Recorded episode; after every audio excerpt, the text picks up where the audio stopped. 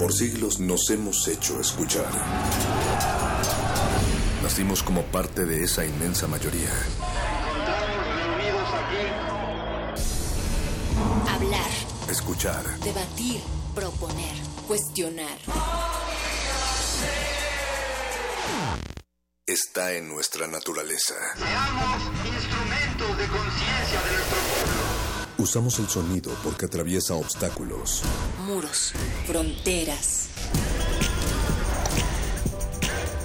Nosotros somos la resistencia.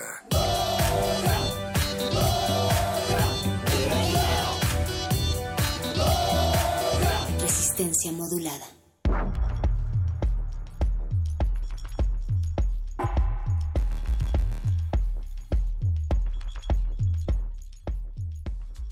Y has llegado al 96.1 de FM y si multiplicas 96.1 por 96.1, 96.1 veces, podrías imaginar tal vez toda aquella red que se forma entre quienes están escuchando. A nosotros nos gustaría pensar que tantas personas están escuchando en este momento, pero no solamente eso, sino imaginar quiénes están sintonizando del otro lado de ese dial, de esa radio, o tal vez también de la computadora. Y entonces también podrían empezar a imaginar quién es, cómo es Mónica Sorrosa, quien está a mi derecha de esto que no es una cabina, sino es un poco más como una playa fresca que nunca se inunda. Y no, a contrario de lo que podrían pensar, Mónica no tiene el cabello lacio, pero sí usa lentes. Y Mónica Sorrosa no, no tiene más de 35 años tampoco. No, Ay, 18 ay, ay. tampoco. Hay No. muchas cosas que nos podríamos imaginar. Mónica Sorrosa, buenas noches. Yo quería hacer esa descripción física un poco porque ayer me estaban recordando que la palabra acá en la radio precisamente sirve como eso, como un puente para imaginar, pero también para describir personajes y tal vez también lugares. Y esto pues nos va creando imágenes sonoras de las personas que escuchamos y que se colocan ahí en ese lado bien íntimo que es en nuestro oído y a quien depositamos o le creemos o no lo que nos dice. El gran poder, el gran poder que tiene la radio Natalia Luna. Muy buenas noches a ti, muy buenas noches al equipo de producción de Resistencia Modulada. Sí. Ese músculo que nos mantiene arriba y, ad- y adelante está Yesua Raciel por Sí, allá. ¿A quién se parecerá? Yo, yo quería pensar en personajes conocidos para que ustedes ubicaran un poco al equipo de resistencia modulada. Un personaje fuerte, como Sí. me imagino alguien Sería de el Dragon Johnny- Ball. Sería, o como el Johnny Bravo de la resistencia, ahí está el yeso Raciel. Yo siempre digo que es el encargado de nuestras gastritis, em, porque siempre trae el café. Y está el voice que, híjole, no, no le encontramos quién, pero sí que eres todo un setentero con alma bastante joven. Bob ser- Ross, que diga Paco de Pablo. ya, ese sí. Se me ocurre que el voice puede ser como un, una- un cerebro detrás del cristal, algo como sordo de los Sí. de los Power Rangers. Pero sus lentes setenteros sí son muy característicos. Ah, claro. Entonces, bueno, ahí está. El señor Agustín Mulia, no, señor Agustín Mulia, usted solamente puede ser el señor Agustín Mulia, el personaje.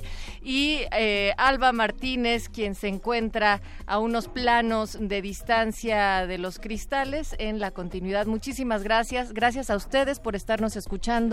Recuerden que Resistencia Modulada va a estar al aire durante tres horas de aquí hasta las 11 de la noche y tenemos diversos medios para estar en contacto porque hoy va a ser una noche que tendremos muchas, muchas propuestas y temáticas para ustedes. Pueden comunicarse al 55 47 76 90 81. Ese es el WhatsApp acá en cabina. Estamos en arroba R modulada, Facebook Resistencia Modulada. Y bueno, ya se la saben, la página www.resistenciamodulada.com. Ya se las sábanas, Natalia Eso. Luna.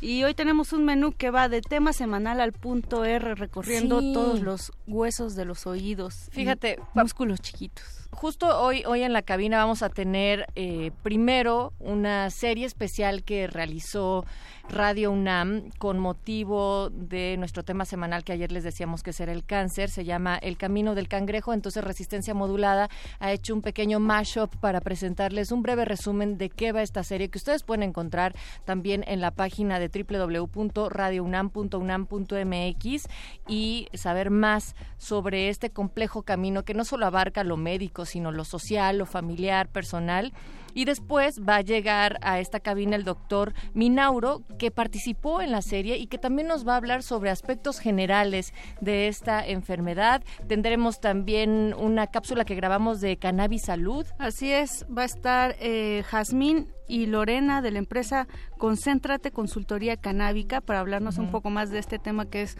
controversial todavía a pesar de todos los avances que ha habido en materia legislativa, en materia social, incluso cultural, pues sigue siendo todavía ahí un tema espinoso para algunas personas hablar de cannabis. Ya veremos si se relaciona este tema con nuestro tema semanal que es el cáncer, que también puede ser. ¿Cómo no? Y acabando eh, esta primera hora de cabina, los chicos de Derretinas, la cabina cinematográfica, tendrán también eh, la visita de Elisa Reyes y José Ruiz para charlar de la película Almacenados. Sí, y antes tendremos unos pases para ustedes para que se vayan Ah, a ver cierto. una obra coreográfica titulada Tres silencios al aire. El perro muchacho estuvo platicando con su creadora, entonces está bueno, tendremos esto para quienes nos marquen directamente a la cabina. Esto será en unos momentos más y decíamos, además de derretinas, esto se convierte en lo más candente con el punto R. Vamos a platicar sobre un crisol de masculinidad es una muestra que despliega la enorme variedad de culturas homosexuales y transmasculinos acá en la Ciudad de México. Acompáñenos, aquí inicia Resistencia Modulada. Así es que, ¿qué les parece si escuchamos, Mónica? eh, esta cápsula que te decía del camino del cangrejo. Queremos agradecer a Oscar Peralta por habernos facilitado este material y poder contextualizar mejor a la resistencia para hablar sobre cáncer. Resistencia modulada. El camino del cangrejo. Transitando los senderos del cáncer.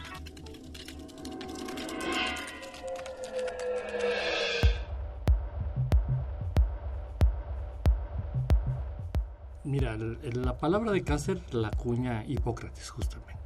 Y cáncer la, la nombra así porque el tejido de, de un tumor, o el tejido donde está el cáncer, tiene las mismas características del cangrejo, de la carne de cangrejo. pero no se le entendía como una enfermedad, se entendía como un castigo. Es decir, las personas podían morir de una enfermedad que era inexplicable y que poco a poco empezaba a acabar con, con el paciente. Efectivamente, el cáncer tiene muchos años, pero haz de cuenta que estamos en pañales porque no sabemos en realidad cuál es el mejor tratamiento, ¿no?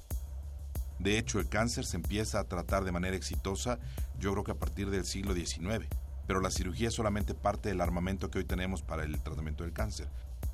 Yo creo que el cáncer es una experiencia de vida, o sea, una experiencia que en principio es dura, o sea, que puede ser vista como una experiencia muy negativa, pero al fin y al cabo es una experiencia, pues una experiencia que te hace más humano, que te hace darte cuenta que, que sos una persona frágil igual que cualquiera, que pues nada en esta vida está escrito y que no sos invencible.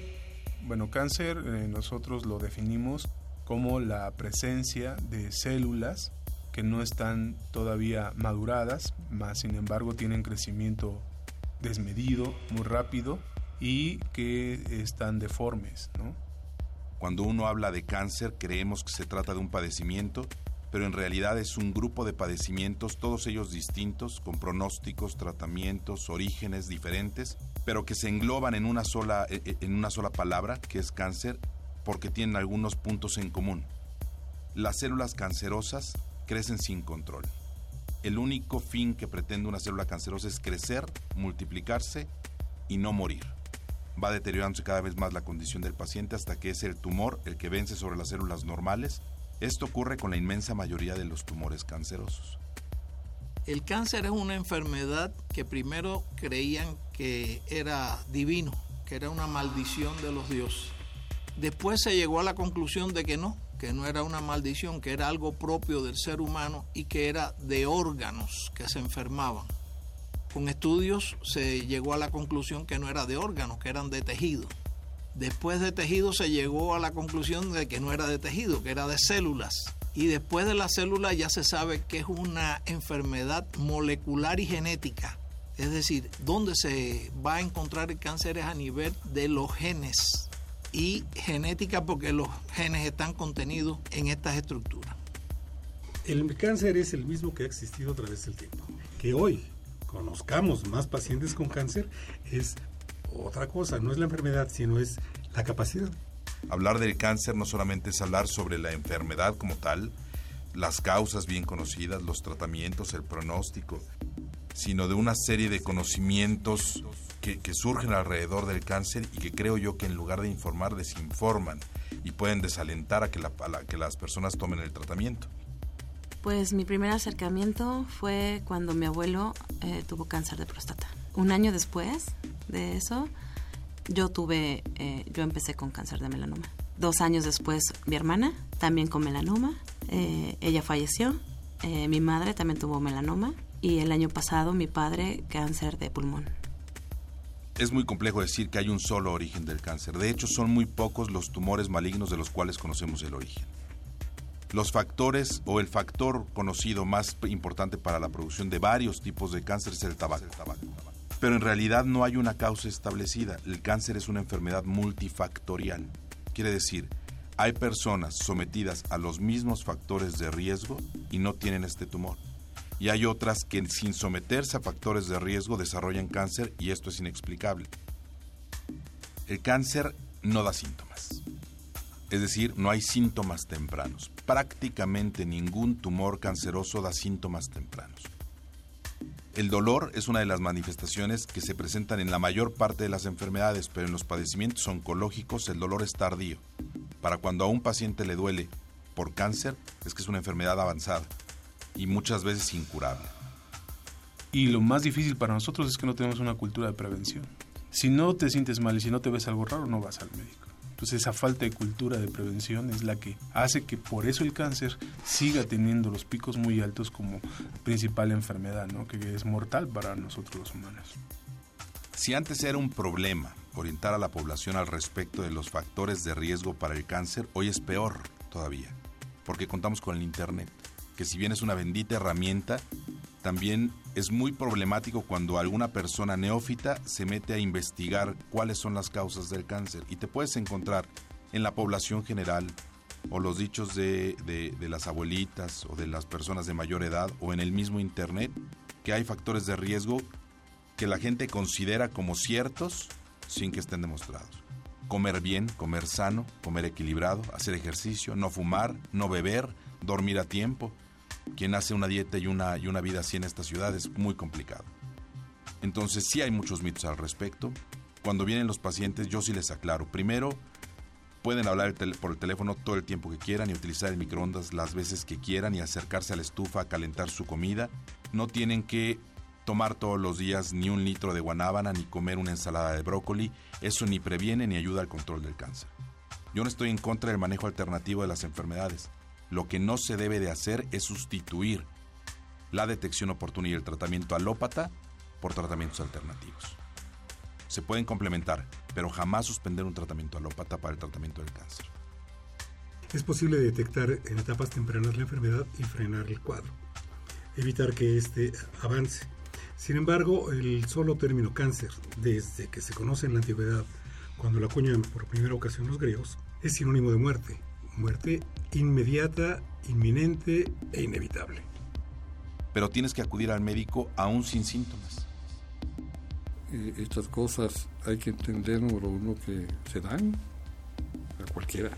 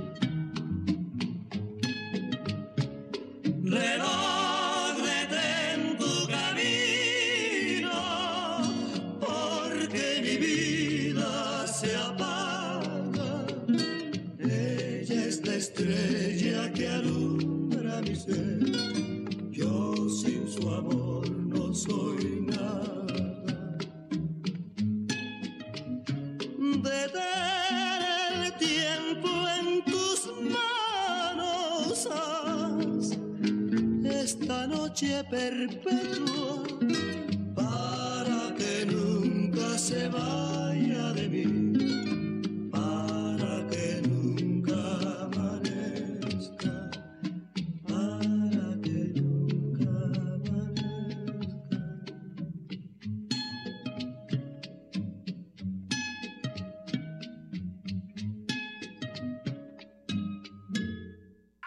Resistencia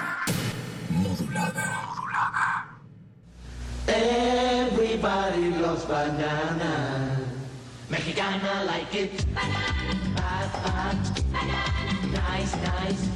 Yo tengo una bolita que me sube y le baja. Like. Bad, bad. Young girl like it.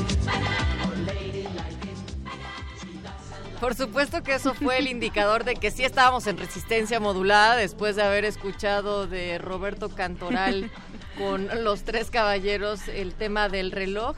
Y bueno, poníamos esta composición porque después de haber escuchado el mashup que le hizo Resistencia Modulada a una serie de cápsulas de El Camino Camino, del del, Cangrejo. Cangrejo, una producción aquí de Radio UNAM que ustedes, insisto, pueden encontrar en la página de Radio UNAM en www.radiounam.unam.mx. Bueno, pues Roberto Cantoral, este gran compositor mexicano que fue miembro de Los Tres Caballeros, tuvo la pérdida de su esposa a causa de cáncer y compuso esta canción como el gesto que expresaba su deseo de detener el tiempo y estar más con ella. Entonces, bueno, pues ahí está, pero ya, por supuesto que después el voice Oscar hizo de las suyas ahí en la música y ya está en la cabina con nosotros el doctor, nuestro gran invitado de esta noche, mi querida Mónica Sorrosa. Así es, el doctor Gabriel Minauro, cirujano general, cirujano oncólogo y cirujano en cabeza y cuello. ¿Cierto, Así doctor? Así es. Hola, buenas noches y mucho gusto. No, pues mucho gusto y muy contentas de tenerlo aquí para aclarar muchas dudas, porque estábamos comentando hace un momento que la gente muchas veces no queremos saber cuando tenemos alguna enfermedad. Tenemos miedo a, a darnos cuenta de lo que está pasando con nuestro cuerpo. Claro, eh, y sobre todo también pensando en, en algunas de las concepciones, definiciones que escuchábamos en la cápsula de la cual usted también fue partícipe. Bueno, yo anotaba algunas cosas, por ejemplo, cáncer es sinónimo de muerte. La gente realmente quiere saber sobre el cáncer. ¿Por qué hablar sobre cáncer hoy en día, doctor? Eh, cuando menos mi teoría, esto está fundamental en la experiencia, en mi experiencia, es que la gente no quiere saber sobre cosas terribles, sobre cosas malas, sobre cosas que afectan la salud. Eh, y una de estas cosas es precisamente el cáncer. Si podemos hablar de las enfermedades en general como un grupo de padecimientos que ponen en riesgo la salud y la vida, en especial en el cáncer, eh, eh, cuando un paciente se confronta al diagnóstico de cáncer, también se confronta la posibilidad de muerte. Y el conocimiento general es que la palabra cáncer es igual a muerte. No hay nada más alejado de la realidad. Y hoy en día cada vez es más la, la- la población de personas que tienen cáncer y que se curan comparada con aquellas que mueren por la enfermedad. Todo está en el diagnóstico oportuno y en el tratamiento adecuado y efectivo. eh, eh, y oportuno, perdón. Em, lo comentábamos. Mi teoría también es que la gente no quiere saber de estas cosas terribles. Entonces, cuando empezamos a platicar, tú escuchas en los medios, mucho en los medios, o en las pláticas coloquiales, o en los programas de televisión, todo es optimismo. Claro, si escuchas las noticias puede ser que no, pero en general todo es optimismo. Y no hablamos de las cosas difíciles en la vida. Y una de estas es hablar de cáncer, y creo que es muy importante. De todas las enfermedades, pero en especial el cáncer, porque sí hay oportunidad de tratamiento y de curación, siempre y cuando se conozcan los puntos básicos de la enfermedad. Y ahora, también aquí en Resistencia Modulada queremos hablar sobre cáncer porque a pesar de ser un tema que se le ha colocado en otros espacios, ¿no? O para otro tipo de audiencias, nos parece muy importante que como jóvenes estemos alertas de que cada vez más uno escucha de un caso cercano y cercano. Y en momentos hay esta idea de, es que ahora hay más. No, lo decía un doctor dentro de las cápsulas. No, el cáncer es el mismo, ahora conocemos más casos. Sin embargo, sentimos que cada vez más se acerca y se acerca. ¿Esto es así? Yo creo que son tres factores. Primero, si hay más cáncer. Y tiene que ver con la expectan eh, expectancia de vida. Antes, antes me refiero a mediados del siglo pasado, la expectancia de vida en el varón no rebasaba los 45, 47 años y en la mujer 37, 40 años. Es decir, personas de menos de 50 ya eran personas ancianas. Eh, el cáncer sigue siendo una enfermedad que afecta primordialmente a las personas de mayor edad. Y hoy vivimos en promedio entre 87 y 85, bueno, 85 y 83 años eh, respectivamente para varón y para mujer. Es decir, hay más personas de mayor edad, por lo tanto sí hay más cáncer. Pero también hay más conocimiento de la enfermedad. Cada vez se sabe más que hay personas que tienen esta enfermedad a las que antes se les atribuía que padecían de tristeza, de soledad, de alguna enfermedad rara adquirida por un brujo o algo así, ¿no? Hoy sabemos que la enfermedad que causa este, eh, eh, la muerte puede ser el cáncer o se tiene una idea más clara. Entonces sí hay más población, pero también hay más información. Ahora a mí me gustaría saber, eh, porque esto que comenta de la tristeza, de las angustias, muchas veces se eh, relaciona tal vez en el imaginario popular con el cáncer, ¿no? ¿Qué tan cierto eh, o qué estudios hay que relacionen eh, digamos, el aspecto emocional de las personas con el cáncer ya como enfermedad. Tengo que hacer la aclaración que soy médico, alópata y escéptico. ¿Okay? Perfecto. Eh, Qué bueno, porque ahorita vamos a hablar sobre los mitos y los manejos alternativos. Claro, y yo a, a, soy muy respetuoso al respecto, porque creo que todo esto, los tratamientos alternativos son cuestiones de fe. Uh -huh. eh, y mucha de la fe se, se, se, basa precisamente en cambiar el estado anímico del paciente, ¿no? O su entorno emocional, psicológico. Eh, pero si somos muy honestos, desde uh -huh. el punto de vista estadístico y científico, el estado de ánimo como tal no interfiere, o cuando menos no está demostrado que interfiera para la aparición del cáncer. Es muy claro, todos conocemos una persona sumamente optimista, contenta, alegre en la vida, niños que tienen cáncer y que no tenían por qué tenerlo, si, lo si, si pudiésemos atribuir algún factor causal al, al estado anímico. Ni la depresión, ni las cuestiones exógenas, quiero decir, del punto de vista emocional o social, influyen en la aparición del cáncer. ¿Qué otros grandes mitos ha tenido usted que despejar en consulta a lo largo de su experiencia? Cualquier cantidad. Eh, Los más comunes. Quizá algunas de las causas. Mucha gente puede atribuir cosas que no tienen creo que mucho tiene la culpa eh, eh, los medios de comunicación, especial en Internet. ¿no? Uno de los ejemplos claros es el uso de desodorante puede causar cáncer y creo que todo el mundo lo ha leído y no hay nada ¿Sí? que esté más lejos de la el realidad. El microondas. Las microondas, bueno, lo, lo, el, el, horno a microondas, el teléfono celular. Los productos procesados, los alimentos. Eh, en casos excepcionales y verdaderamente raros pudieran estar relacionados en algún porcentaje mínimo a la aparición de algún tipo de tumor en tubo digestivo como el cáncer de colon. Uh -huh. Pero hay otros factores causales mucho más importantes que el consumo de, de, de, de, alimentos procesados. O sea, este grupo de padecimientos, perdón. Sí. Mencionaban uno en las cápsulas que era fumar. Fumar sí está Eso muy... Sí. Muy los factores bien uh -huh. conocidos para aparición del cáncer, quizá los más conocidos y además la causa más importante de buena parte de los tumores es el tabaco, quizá en segundo lugar el alcohol, y hay otros muchos de menor importancia, pero pero en general el tabaco y el alcohol son causa fundamental del cáncer. Ahora escuchábamos decir, bueno, pues eh, no fumar, no beber, no desvelarte, comer sano, hacer ejercicio, toda una serie de indicaciones que, bueno, si todos hiciéramos eso, no solo no tendríamos cáncer, aunque ahí entraríamos en el se puede evitar o no, pero ni muchos otros padecimientos ni enfermedades crónicas. Ahora, estamos en una situación en la cual no tenemos ese tipo de condiciones de vida. ¿Hay realmente cosas que puedan evitar estar en riesgo para tener cáncer? Hay un término que se llama prevención y en cáncer eh, el término que aplica es la prevención secundaria. La prevención secundaria no significa evitar la enfermedad. Uh -huh. Sí se puede disminuir considerablemente el riesgo si no se bebe, si no se fuma, si se tiene una vida sana que incluye buena cantidad, un, un buen régimen de ejercicios y una dieta complementada con proteínas, vitaminas, minerales, en fin. Pero en realidad la prevención es secundaria y, significa detección oportuna Si lo que queremos es curar a un paciente que pueda tener cáncer, hay que detectarlo oportunamente y eso nos permite curar la enfermedad. No es que podamos prevenir la aparición del tumor. Lo que prevenimos es la progresión de la enfermedad al detectarla a tiempo. La detección oportuna. ¿Y cómo vamos en eso, Doc? O sea, ¿cómo estamos eh, yendo a consulta oportunamente? ¿Estamos teniendo una cultura de prevención? Y me interesa también mucho saber sobre los jóvenes. ¿Nos interesa? ¿Usted recibe en consulta a chavos que digan, yo necesito y quiero cuidarme? Eh, solamente los jóvenes que han tenido en su familia a algún integrante muy querido que haya padecido cáncer y aún así siguen siendo pocos.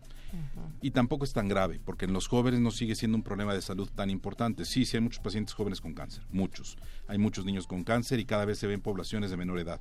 Pero la población más afectada sigue siendo aquella que se encuentra arriba de los 55, 60 años, en especial mujeres. Buena parte del tumor, de los tumores cancerosos ocurre más en mujeres que en varones. Eh, pero es importante que todos lo conozcan. Igual es mi percepción. Yo creo que las campañas eh, masivas de prevención no cumplen con el objetivo, que es la detección oportuna o el pensar que alguien pueda tener cáncer y que acuda a consulta aun cuando no tenga ningún síntoma. Yo creo que eso no ha ocurrido. Yo creo que tenemos que cambiar completamente el esquema de prevención para tratar de detectar oportunamente esta enfermedad. Y ahora sí, hablando de tratamientos alternativos, nos gustaría hablar un poco si sirven, si de verdad tienen algunas repercusiones o sea, benéficas o benignas a los pacientes o realmente no son una opción. Usted como doctor escéptico, ¿qué Tengo nos que ser muy decir? responsable al respecto y de verdad muy respetuoso con quien considera que estos tratamientos son útiles. Eh, pero insisto, no puedo fundamentar mi opinión en otra cosa que no sea eh, eh, la estadística y la ciencia. Eh, pero eso no quiere decir que no sean útiles. Hay un efecto que se llama efecto placebo y que buena parte de los tratamientos alternativos cuando funcionan es precisamente por este efecto. El efecto placebo es eh, la, posibilidad que tiene el paciente al tomar alguna de estas alternativas de tratamiento y que ellos, por tomar el medicamento y por la fe que tienen en él, se sienten mejor. Pero la realidad es que no curan, no lo curan. Eh, pocas veces lo he comentado, pero brevísimo una anécdota. Eh, alguna vez me llamó un, eh, eh, connotado médico alópata, por cierto, pero que hacía mucha medicina alternativa, en especial acupuntura y medicina alternativa de muchos tipos. Y, me pidieron que lo fuera a ver porque estaba hospitalizado por un problema médico cardiológico. Eh, mi primera pregunta es, ¿por qué estabas en el hospital? Si tu problema era cardiológico y hacías medicina alternativa, ¿por qué estabas en un hospital alópata? Y me mostró casos de pacientes que teóricamente se habían curado con tratamiento alternativo, muchos de ellos con cáncer. Y a él le interesaba porque realmente creía que había podido ayudar a la gente que yo revisara esos casos. Yo tenía acceso a los expedientes. Y desafortunadamente más de la mitad de los pacientes que yo revisé o habían muerto de, de la enfermedad o tenían progresión o estaban recibiendo un tratamiento alópata. Y, y mi preocupación es que buena parte de estos resultados de la medicina alternativa se presentan incluso en congresos internacionales de medicina alternativa. Y en estos se presentan tratamientos que ofrecen curación incluso en casos muy avanzados de cáncer. Y creo yo que la verdad es que no hay ningún fundamento para creerlo. Buena parte de las personas que se curaron y que habían recibido tratamiento era porque lo habían hecho en los hospitales alópatas. Y buena parte de la fe atribuía algún efecto benéfico del tratamiento alternativo. Sí. Hay muchísimos. Sí, y hay, muchísimos casos que incluso eh, lo manejan un montón como hacia los alimentos, ¿no? Que con unas dietas muy específicas la gente ha logrado...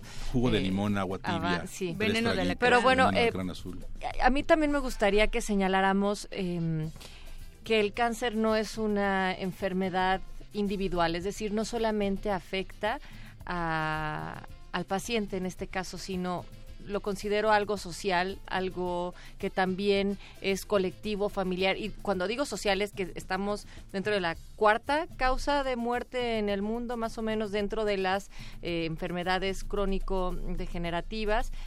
Y es Eh, en súper... realidad, a nivel mundial, y en nuestro país no es la excepción, la- el, el cáncer es el, eh, el, el- el segundo grupo de padecimientos que causa la muerte en personas mayores de 55 Mayo- ajá, años. o sea, como dependiendo ahí de los grupos se hacen estas estadísticas y estimaciones, pero a lo que vamos es es un tema de salud pública a nivel mundial. Así es. Pero por otro lado, pues, o sea, ¿qué pasa con la gente que está alrededor de las personas con cáncer? El cáncer no es una enfermedad que solamente afecta al paciente, afecta el entorno familiar, social, de trabajo. Una persona que tiene cáncer requiere los cuidados no solamente del equipo de salud. La familia forma, un- un- vamos, toda la familia tiene que modificar su rutina para poder atender a una persona con cáncer. Y esto de entrada ya modifica la, ru- eh, eh, la calidad de vida de toda la familia. El paciente ya no se puede reintegrar a su trabajo cuando menos mientras dure el tratamiento y generalmente son meses. Y eso implica también un impacto fuerte en la cuestión del trabajo. Y socialmente, por alguna razón, buena parte de la gente que tiene cáncer no quiere aceptar que lo tiene, no quiere difundirlo, y eso también pesa porque no deja la información clara al resto de la población que se puede, que también pueden padecer esta enfermedad y tendrían que ir a, cuando menos, a una revisión oportuna. Exacto. Pues, pues menos estigmas sociales, Natalia, doctor Gabriel Minauro, muchas gracias por acompañarnos, por habernos acompañado esta noche en Resistencia Modulada. ¿Alguna red social en donde podamos contactarlo? Eh, de hecho, están en camino, ya les informaré después. Estamos por armar, de hecho, estamos armando una sociedad. Brevemente quisiera comentar, hay mucho, se habla mucho respecto de los tumores más frecuentes, que son el Sí. cáncer de mama, el cáncer de pulmón, el cáncer de colon, el cáncer de próstata, el cáncer cervicuterino. Y los menciono porque son los cinco, de tumo- los cinco eh, eh, tipos de tumores más frecuentes en México y todos ellos se pueden detectar oportunamente y tratar adecuadamente desde etapas muy tempranas. Hoy en día estamos haciendo con, con un grupo de profesionistas con los que yo trabajo, un grupo que se dedica a un grupo de tumores también que es poco menos frecuente, pero que también va en incremento, que son los tumores de cabeza y cuello.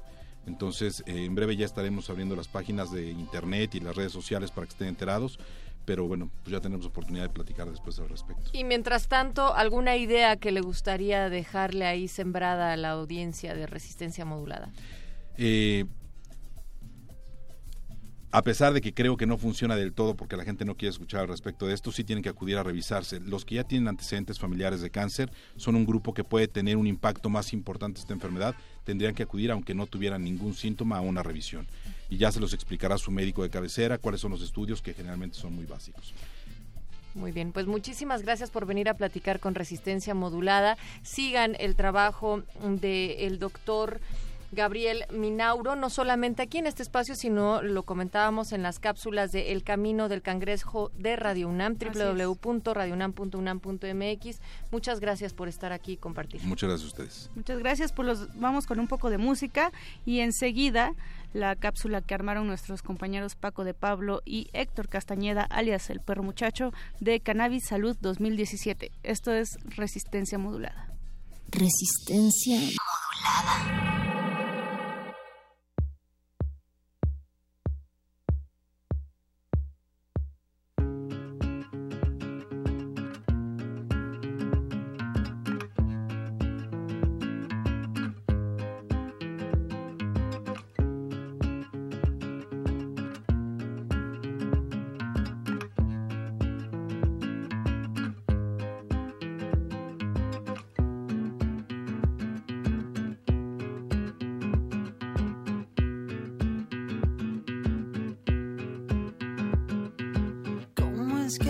Salvador, de la compañía si todavía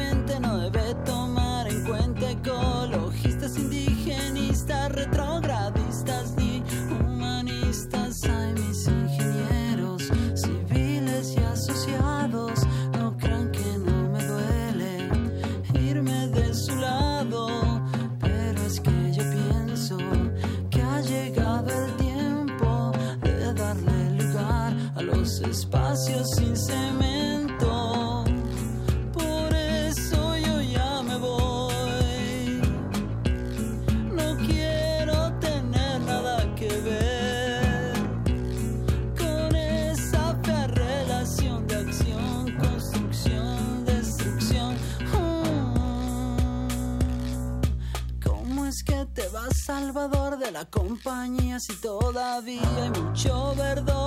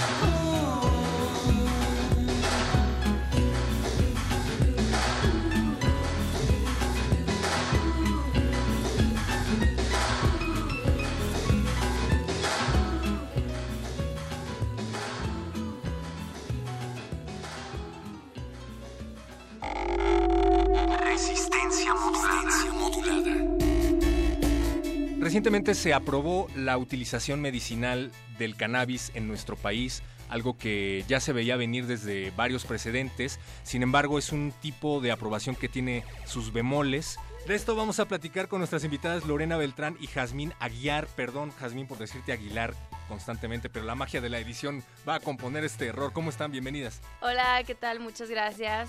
Nos vienen a visitar de Cannabi Salud. Ustedes son consultoras canábicas. Por favor, cuéntenos de qué se trata Cannabi Salud y qué es un consultor canábico. Claro que sí, yo soy Lorena Beltrán, eh, consultora canábica, represento también a la empresa Charlotte's Web.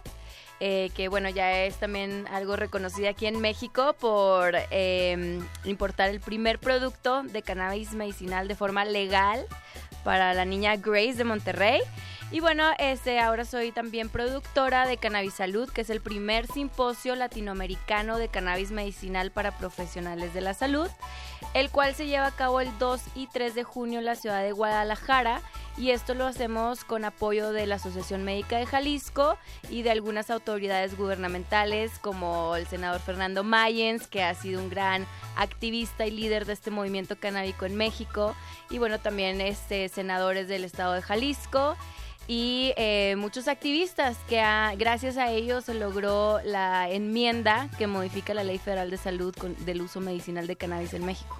La enmienda implica varias cosas, entre ellas el hecho de que ya se puede portar de manera legal ciertas cantidades de marihuana. Eh, me parece que también se puede empezar a estudiar esto en las universidades. ¿O qué es lo que ocurre con esta enmienda? ¿Cuáles son sus pros? ¿Cuáles son sus contras?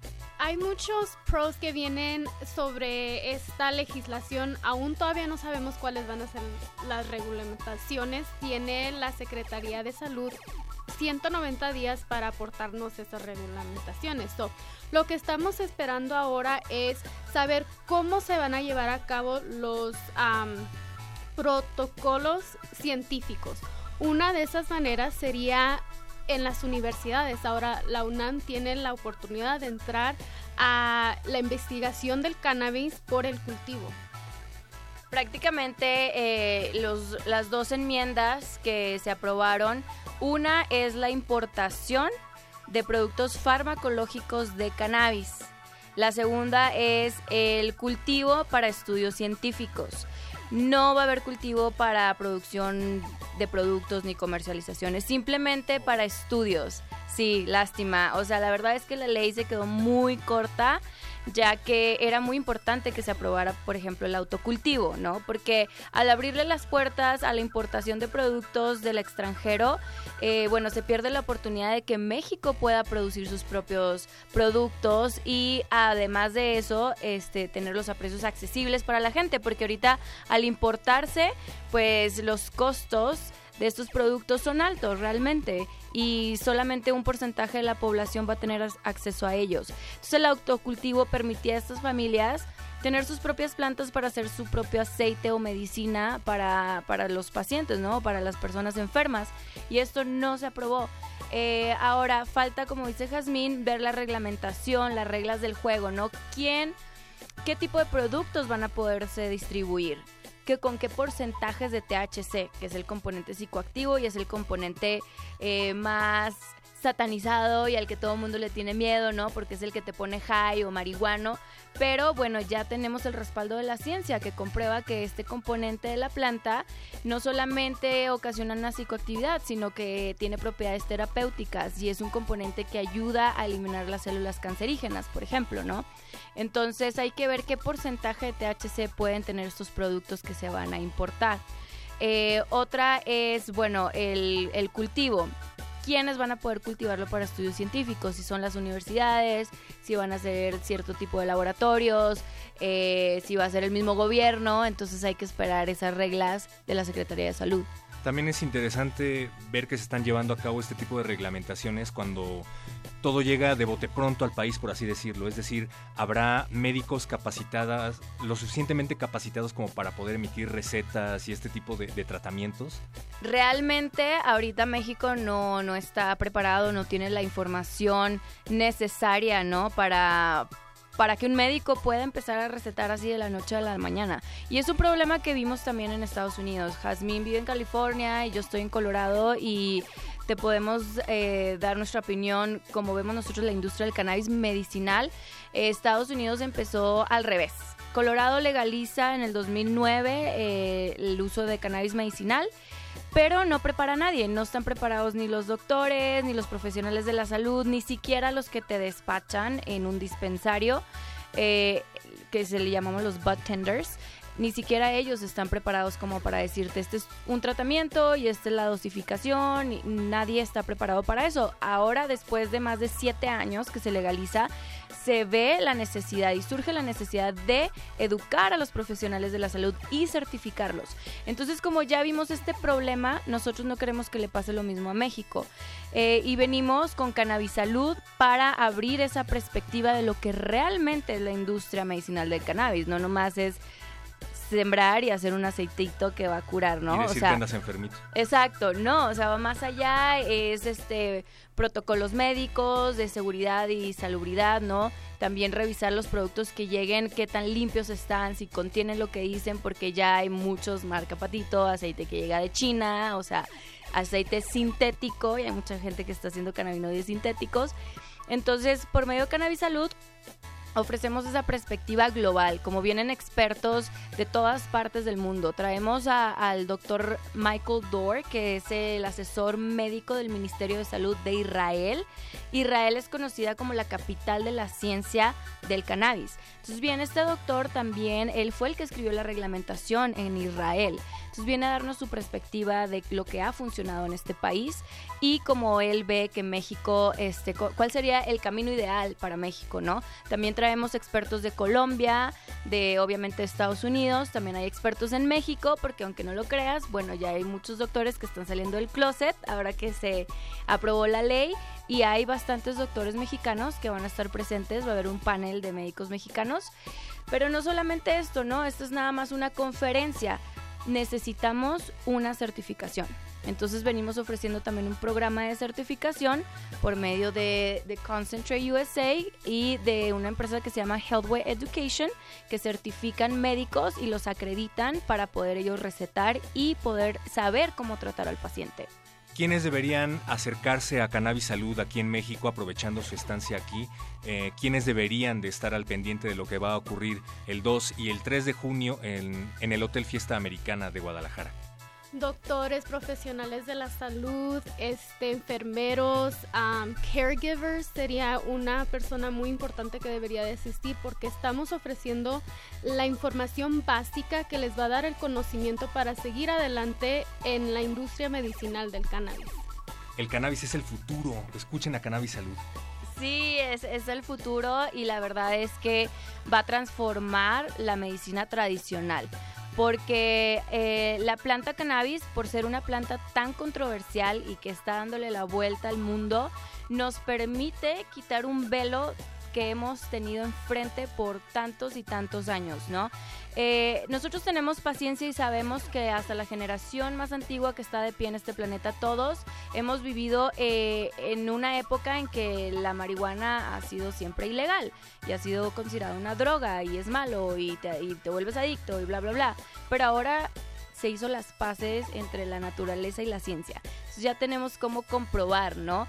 Eh, que esto funciona y que tiene propiedades medicinales.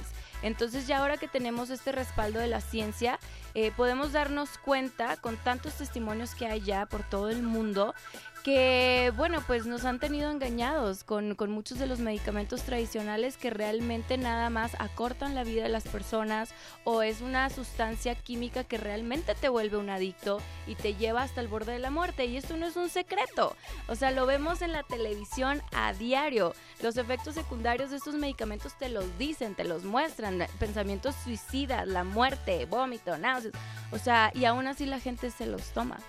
¿Por qué? Porque nunca cuestionan a su médico, porque el médico es el que tiene la razón, pero este llegó la hora de cuestionarnos, ¿no? Y, gracias al internet podemos darnos cuenta de muchas cosas y eh, saber qué es bueno para nosotros y para nuestro cuerpo y saber que eh, muchas de estas empresas eh, realmente no, no tienen mucho interés de realmente preocuparse por la humanidad.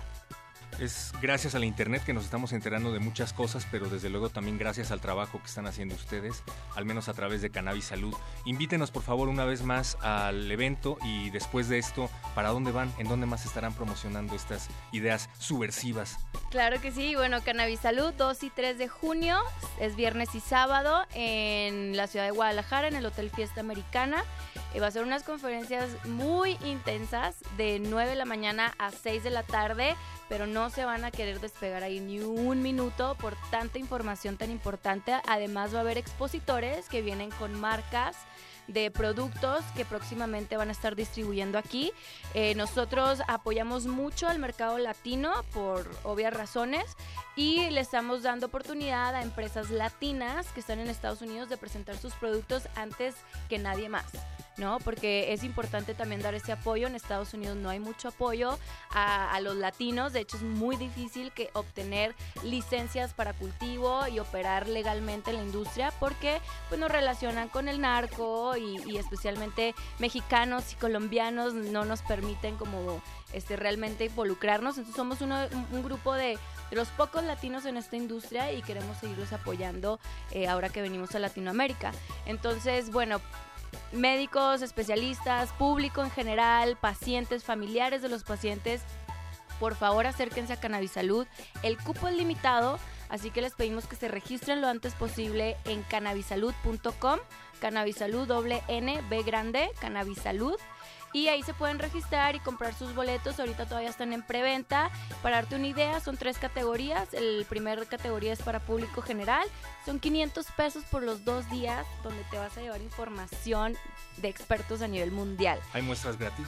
Eh, va a haber cortesías, sí, claro que sí. Tenemos un programa en que si tú quieres entrar como público en general, recomienda eh, esta eh, conferencia a cinco médicos o a cinco profesionales de la salud que se registren. Hay una pregunta que dice quién te recomendó y si tu nombre aparece cinco veces se te regala tu entrada. No hay pretexto entonces. Vamos, Paquito.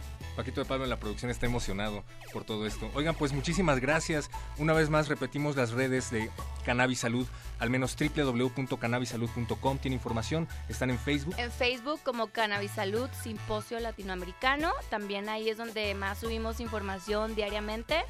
Y bueno, pues también le damos las gracias a, todos nuestros patrocinadores que hacen esto posible, porque esto venimos simplemente para compartir la información y, educarnos, ¿no? Porque la educación es clave, si no hay educación no vamos a llegar a ningún lado. Exacto, estén pendientes entonces y pues muchísimas gracias y, y felicidades en verdad, porque esto es algo que no tiene precedentes, al menos aquí en México. Gracias. Gracias a ustedes, Lorena Beltrán, Jazmín Aguiar de Cannabis Salud, consultoras canábicas. ¿Ahora sí lo dije bien? Sí. Sí, lo dije bien. Seguimos en Resistencia Modulada, gracias.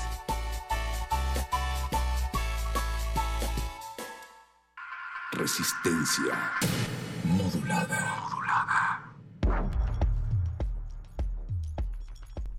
Bien, pues toda la información la pueden encontrar en nuestras redes y nosotros queremos invitarles a una puesta en escena. Vamos a regalar tres pases dobles al 55 23 54 12. Si ustedes nos marcan a la cabina, se van a poder ir a ver la puesta en escena Tres Silencios del Aire, justo para enterarnos de qué va. El perro muchacho hizo otra entrevista, si es que recuerden 55 23 54 12. Y después de esto, prepárense porque llega de retinas. Good morning, ladies and gentlemen. You're all very welcome to Roadshare Flight or A 401 to London Heathrow. Before our departure, may we have your attention while cabin crew point out the safety features aboard this Airbus A320. Pues estamos platicando con Lila Seyed Elías. Ella es coreógrafa, artista. En estos momentos se encuentra dirigiendo un montaje inspirado en las azafatas de los Emiratos Árabes Unidos llamado Tres Silencios del Aire y corre a cargo del ensamble Al Mosharabía. La obra está hecha a partir de lo que se esconde detrás de las sonrisas de estas eh, azafatas, pero de esto nos va a platicar más Lila. ¿Cómo estás? ¿Qué tal? ¿Cómo estamos? Buenas tardes. Tres Silencios del Aire en realidad es una de las coreografías. Cuando eh, sometimos el proyecto al sistema de teatros teníamos solamente una coreografía que es Tres Silencios del Aire, que había causado un impacto, este, un buen impacto en un festival de danza que se llama Homo Escénico el año pasado. Y ahora tenemos la obra completa que se llama Damas del Aire, ¿no? Cambió un poquito el nombre, por razones administrativas se quedó el nombre de Tres Silencios del Aire porque está siendo apoyado por el sistema de teatros para poder ofrecérselo al público en el Teatro Benito Juárez a un precio este buenísimo. Pero bueno, además de, esa, de ese breviario cultural, te cuento que la obra habla acerca de condición femenina, más que nada condición femenina. Hiciste muy bien en la presentación porque sí es una obra que está basada, no sé si alguna vez te ha tocado ver estas mujeres de, de las azafatas de Emiratos Árabes. Son estos personajes casi misteriosos, míticos que pueden verse en los aeropuertos de Europa y de Medio Oriente, son mujeres hermosísimas de todas las razas que de repente aparecen cruzando el aeropuerto y todo el mundo levanta sus teléfonos celulares para captarlas. Tienen, es muy notorio eh, que traen este maravilloso estandarte que es una sonrisa carmesí, los dientes muy blancos, la- los labios muy rojos y de repente uno cuando está viajando, ya sabes, en condiciones casi de pu- putrefacción, bueno, no tanto, pero sí con mucho, con mucho cansancio, eh, se pone en contacto con este especie de símbolo interesantísimo que habla acerca de la perfección de la mujer, ¿no? Además de la perfección entre comillas, por supuesto, además son todas igualitas, están como súper bien uniformadas y pues todo esto me genera a mí como, como ganas de hablar del momento en que vivimos en cuanto a condición femenina, pero también en cuanto a, a la condición del mundo, ¿no? En, de la manera en que eh, nosotros eh, como personas en la actualidad tenemos que, que asirnos un discurso eh, no sé, institucional o corporativo y de repente eh, la competencia en el trabajo, todo el mundo quiere tu trabajo, eh, tienes que trabajar cada vez más horas, el sueldo no sube eh, y si tú quieres este, negociar condiciones más justas, ya hay 50 que quieren tu puesto, ¿no? Y entonces te tienes que aguantar detrás de esta sonrisa, detrás de este buenos días, ¿cómo están? Detrás de este que tengo un excelente día, ¿no? Estas palabras que en mí resonan muchísimo, que no significan más que eh, ser, eh, pues presentar una amabilidad de dientes hacia afuera, ¿no? Y en varias ocasiones ustedes han dedicado esta puesta en escena justamente a las mujeres, leo textual, que se esconden detrás de su sonrisa, ¿no? Sí, sí, mujeres y hombres. En este caso sí estamos hablando muy de, de, este, muy de condición femenina porque todo nos arroja. Yo soy eh, una mujer eh, mexicana, libanesa y gitana. Mis tres eh, sangres tienen, este, por supuesto, cada una con sus diferentes eh, peculiaridades, tienen este lugar, eh, pues eh, significativo de la mujer dentro de la sociedad, a lo mejor no de avanzada, no cada uno tiene como su su propia característica, ¿no? El tener que guardar silencio, el tener que estar perfecta, el tener que, que, que guardar compostura, ¿no? El tener que mantenerse de pie cuando las circunstancias no están tan bien en el exterior, ¿no? Este montaje particularmente habla así de esto de, de- de- que se esconde detrás de la sonrisa, de esto que te digo, esta frase que, que, que, afrontamos casi todos los días por parte de la gente que nos hace el favor de servirnos en cualquier eh, lugar, esto, que tengas un excelente día que, que pierde su sentido, ¿no? Porque es una frase hecha y entonces en este, en este montaje andamos viendo qué es lo que está detrás, ¿no? ¿Qué es lo que hay detrás de esta uniformidad aparente? ¿Cómo nos pensamos? ¿Cómo realmente sentimos el mundo? ¿Y cómo transmiten todo esto a través de la danza, que además eh, no es cualquier tipo de danza, en específico es danza morisca? Fíjate que sí, la danza morisca es, es una cosa muy interesante, es una investigación coreográfica que yo realizo desde hace más o menos eh, 16 años.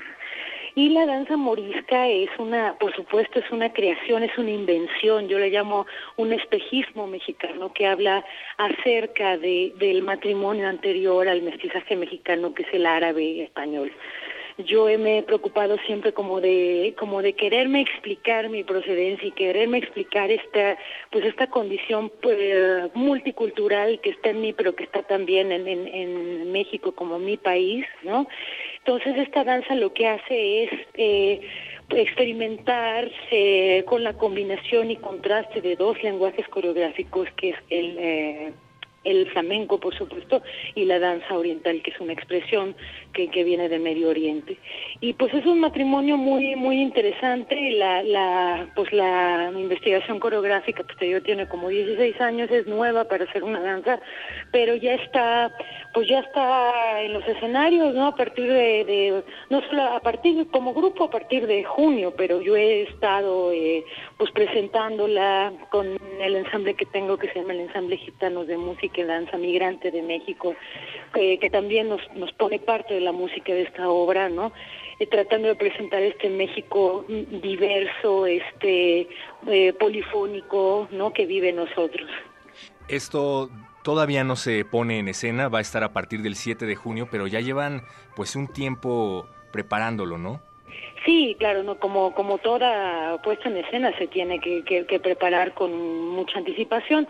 Esto, como te digo, este proyecto en especial surge, el primer número surge el año pasado, donde empezamos a experimentar con esta condición femenina en, una, un oficio que es eh, un oficio no terrestre, no un oficio aéreo, que, que es el de las azafatas y pues ahora vamos a estrenar, vamos a estar todo el mes de junio, los miércoles y los jueves, en el Teatro Benito Juárez a las 8 de la noche, pues queremos invitar a la gente que vaya y regalar tres pases dobles, si te parece bien. Me parece increíble, pues, ¿qué te parece si hacemos que las primeras tres personas que nos llamen al 55 23 54 12, lo voy a repetir, 55 23 54 12, se van a llevar uno de estos pases dobles para ir a ver los tres silencios del aire? Así es. Genial, pues muchísimas gracias Lila Sellet. Gracias a ustedes por, por compartir ¿no? con, con el público mexicano este proyecto. Pues yo, yo tengo la, el apoyo del Sistema Nacional de Creadores de Arte. México es quien, quien me da como la posibilidad eh, para poder uh, hacer todo esto y pues lo mejor es que se comparte y que puedan ver parte de este país exótico y maravilloso que, que es México, ¿no? Y que todavía no le conocemos todos sus de, pues todas sus tintas, ¿no? Claro, vayan a eso y también pues a aprovechar el talento que tú nos ofreces en este tipo de puestas en escena. A través de este tipo de puestas en escena pues podemos entender más de nuestra realidad y de las de otros de otras latitudes, ¿no? De otras y de estas también, ¿no? Es, es muy interesante porque es una obra que te combina la tradición con la interdisciplina para hablar acerca de algo muy contemporáneo que es la manera como nos sentimos ahora, ¿no? La manera, sí, como tomarnos el pulso e inducir a la gente a través de la danza a que, a que tenga esta reflexión. Pues vamos a repetir coordenadas. Esto se va a estrenar el 7 de junio y van a estar los miércoles y los jueves de ese mes a las 8 de la noche en el Teatro Benito Juárez.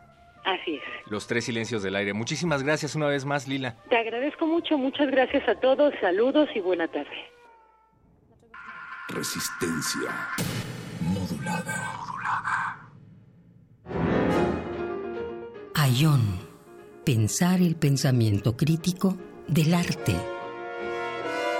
Con Otto Cázares. Se trata de saber qué hay de Ayón, qué hay de Tiempo Cultura en las producciones radiofónicas acerca de la historia del arte mexicano que se han transmitido por Radio UNAM. Claro, es que Radio UNAM cumple 80 años. Ayón. a partir del lunes 12 de junio en la programación de Radio UNAM.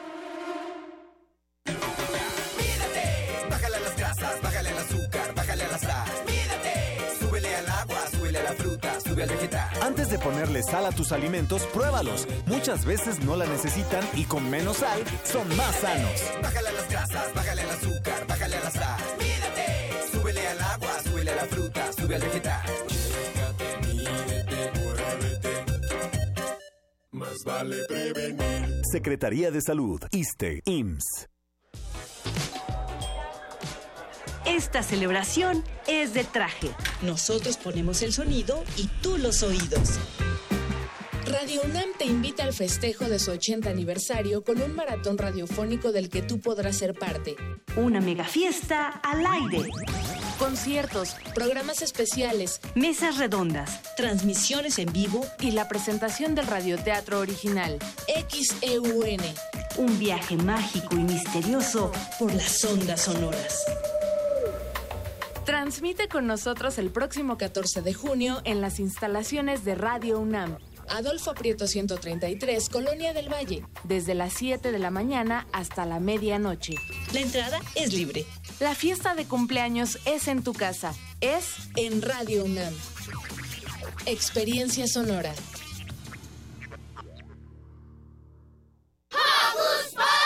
¡Un año! ¡Sí! Hocus Pocus celebra un año al aire. Festejemos juntos con la música de Cachivache, rock para chavitos. La cita es el sábado 3 de junio a las 10 de la mañana en la sala Julián Carrillo de Radio UNAM. Entrada libre. Trae a toda tu pandilla y baila con nosotros.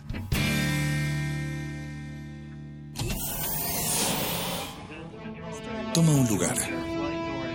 Aquí hemos venido a observar con los oídos. La imagen no es una idea fija. Se ajusta a todas las visiones y todos Pues los estamos platicando Miremos con Lila Seyed y Elías. Ella es coreógrafa, artista. En estos momentos se encuentra dirigiendo un montaje inspirado en la- de los Emiratos Árabes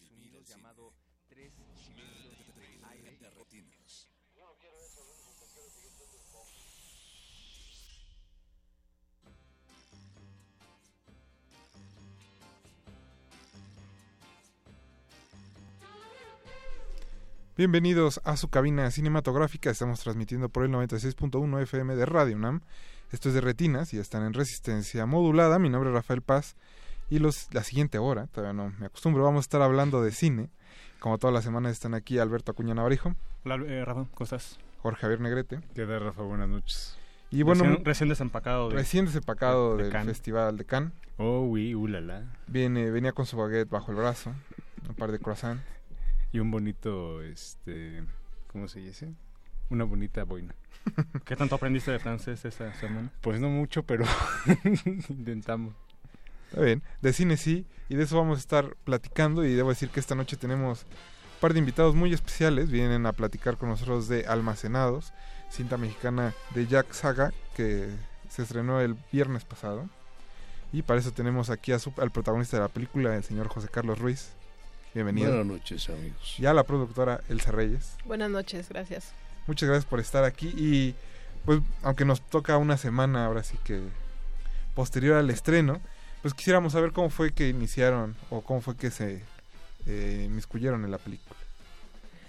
Pues eh, Jack Saga, que es un director con el que he trabajado antes, eh, con él hicimos una película hace ya como ocho años, muy complicada, muy compleja, con muchísimos personajes, con animales, con niños, con muchísimas locaciones, de verdad con muchas complicaciones de, de producción. Y él siempre cuenta que después de hacer esa película tuvo como el impulso de hacer algo exactamente lo contrario, como algo muy sencillo, como concentrarse en pocos personajes, en pocas locaciones y todo. Y al parecer una amiga suya le acercó el texto de Almacenados, que es un, originalmente una obra de teatro escrita por David de Sola. Ajá. Él fue a verla, bueno, lo leyó, fue a ver la obra de teatro que estaba en ese momento en escena en el Foro Shakespeare, creo. Y mm, le gustó mucho, le gustó mucho la historia, le gustó mucho el texto y de- a partir de ahí empezó a planear eh, hacer la película, pero el financiamiento fue largo, el proyecto fue largo y en medio de eso hizo otra película con José Carlos Ruiz, ahí fue don- cuando En lo El último conoció. trago, ¿no? Exactamente. El último trago. Y, y ahí como que se quedó en su cabeza la idea de trabajar con él también en Almacenados. Y bueno, después de la experiencia de en el último trago, ¿por qué decidió volver a trabajar con Jack? Bueno, yo creo que Jack es una persona muy inteligente, sabe qué quiere. Ujú. David de Sola es un excelente dramaturgo. Eh, el último trago, que era una especie de comedia involuntaria de alguna manera, pues nos proporcionaba a todos, a mí fundamentalmente, incursionar en la comedia. Eh, a mí nunca me han ofrecido papeles de ese tipo. Siempre soy el hijo de la tal por cual. Y, entonces esta cosa del último trago me, me daba la oportunidad de hacer un poco de comedia con comediantes como Chatanuga, en paz descanse, Manzano, otro compañero que se apellida Vallardo y yo. Era un reparto muy, muy eh, disímil, no, no había como armonía. Y ahí Jack tuvo la inteligencia de, de combinar estos cuatro tipos de actuación para hacer una película que fue muy afortunada. Pero en este caso, Almacenados, que fue un ofrecimiento Jack, yo no vi la obra por salud. Eh, sí, porque si no llega uno muy influenciado, ¿no? A- al set. Yo leí la obra y me gustó, pero dije, caray, ¿cómo habla en esta obra? Y eran como 800 páginas de bla, bla, bla, bla, bla. O sea, Dios mío, ¿cómo vamos a hacer esto? No sé. Pero otra vez Jack, eh, que es un, un hombre muy, muy generoso con su persona, con su manera de hablar, con muy persuasivo, eh, nos empezó a meter en, en cintura al otro compañero y a mí para hacer una obra totalmente diferente al último trago, una obra desértica, sin vestuario, sin escenografía, sin iluminación, sin música, sin nada, un par de pájaros mojados ahí metidos en un almacén contando sus miserias. Y sin embargo, es divertida. Jack tiene esa inteligencia de darle un toque, un sentido del humor a una, una cosa tan desértica, tan trágica, tan triste, pero tan... em, ¿cómo, cómo nos enseña esta película? ¿Cómo nos pone enfrente de un montón de cosas que no vemos, pero que padecemos, que no tienen nombre, pero que en la película hay un nombre para cada cosa? La soledad, la falta de comunicación, el choque generacional, en fin, un montón de cosas que no nos detenemos a ver muchas veces porque tenemos prisa, porque queremos llegar no sé a dónde, pero tenemos prisa. Y en este caso no hay prisa. Hay un par de pobres diablos ahí metidos en un almacén. Primero yo solo. Eh, no quiero contar la historia para que la vean, pero en medio de este desierto, de esta soledad, de esta carencia de adornos, de ayornamientos, de atributos escenográficos, musicales, coreográficos, hay una, una gran verdad, un gran lenguaje, un par de personajes muy hermosos que se encuentran en medio de este desierto, de esta soledad, para florecer, por lo menos para tener muy lejos tal vez la esperanza de que esto cambie, ¿no? Yo creo que la soledad y la falta de comunicación, la falta de empleo, eh, nos atañe a todos. Y si luego si nos lo dan en una envoltura de comedia un poco, es una película muy atractiva. Eh, ejemplo, mencionabas eh, hace unos años eh, Adiós Mundo Cruel, una película que efectivamente, pues, eh, vaya, eh, uno podría pensar que sí es muy complicada en la cuestión de producción. Aquí, este, hace algunas este, semanas pude entrevistar a Jack. Me decía que, curiosamente, uno pensaría, "Ay, pues es un almacén como cualquier otro, y finalmente parecería que no. Una a la hora de una locación una locación, sencilla, ¿no? nada, es un escritorio, unos este, muebles por ahí, una ventana, y finalmente no era tan sencillo. Y además por ahí algunas partes afuera, ¿no? Este, ¿qué- eh, en ese caso, ¿cómo fue tan complicado? ¿Y qué hicieron ustedes en la cuestión de producción para conseguir ese lugar? y eh, conseguir todo lo que necesitaba Jack este, en la película. Pues sí, justamente en su sencillez estuvo también su complejidad, porque necesitábamos muy pocos elementos, pero cada uno de esos elementos necesitaban ser eh, ideales, ¿no? súper especiales y, los, los únicos eh, posibles. Entonces buscamos muchas, eh, muchas locaciones, vimos muchas bodegas en las zonas industriales de la ciudad, que hay muchas, por el oriente, por el norte, por todos lados, buscamos, buscamos, buscamos, pero no había un sitio que que pudiera ser ese tercer personaje que estábamos buscando para la película, que acompañara eh, justamente la, naciente amistad entre los dos personajes que, aparecen. Y mm, después de ver muchas fotos, de ver muchas locaciones, de ir físicamente a muchos lugares, encontramos esta donde sí ellos eh, podían vivir, digamos, en ese, en ese espacio. Y sí se convirtió tal cual en un, en un tercer personaje esa locación, pero sí fue complicado encontrarla. Eh, buscamos por muchos sitios, buscamos, vimos muchísimas fotos, acudimos a muchísimas personas que se dedican a hacer locaciones para que nos acercaran más imágenes y más lugares. Y al final este terminamos filmando en unas locaciones que, bueno, una locación que es muy, pues muy bonita, la verdad muy cinematográfica, en pleno centro de la Ciudad de México, por la zona de Tepito. Y se le hicieron adecuaciones, se hizo también trabajo de, arte, pero básicamente la, bodega era la ideal, ¿no? Tenía luz natural, tenía profundidad de campo, tenía como muchos elementos que a Jack le interesaba y al fotógrafo también le interesaban, que fueran parte de la historia y, lo logramos, ¿no? logramos encontrarla. Pues, ¿qué les parece si escuchamos un poco de música y regresamos para seguir platicando de Almacenados? Estamos con Elsa Reyes, productora de la película, y con José Carlos Ruiz, protagonista de Almacenados. Vamos a escuchar Brandy, You're a Fine Girl. Regresamos, están en Resistencia de, de,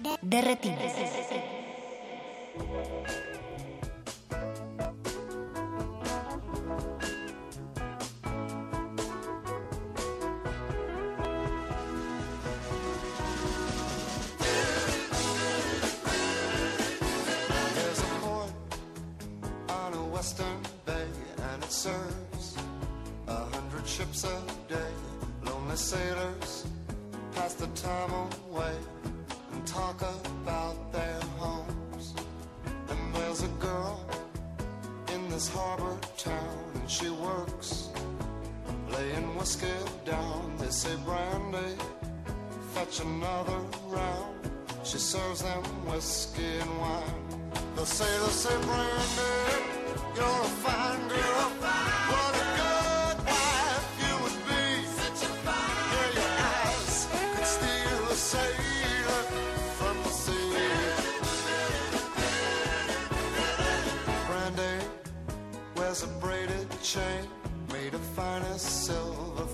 North of Spain. A locket that bears the name of a man that Brandy loved. He came on a summer's day, bringing gifts from far away. But he made it clear he couldn't stay. No harbor was his home. The sailor said, Brandy, you're a fine girl. What a good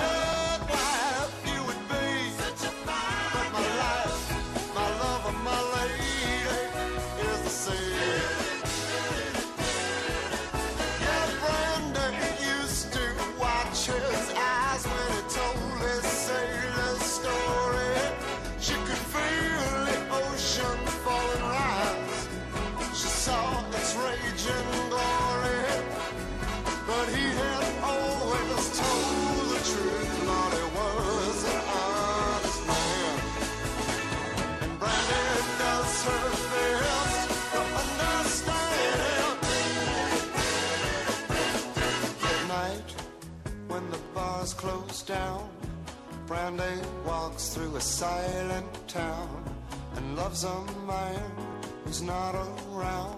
She still can hear him say, she hears him say, Brandy, you're a fine girl.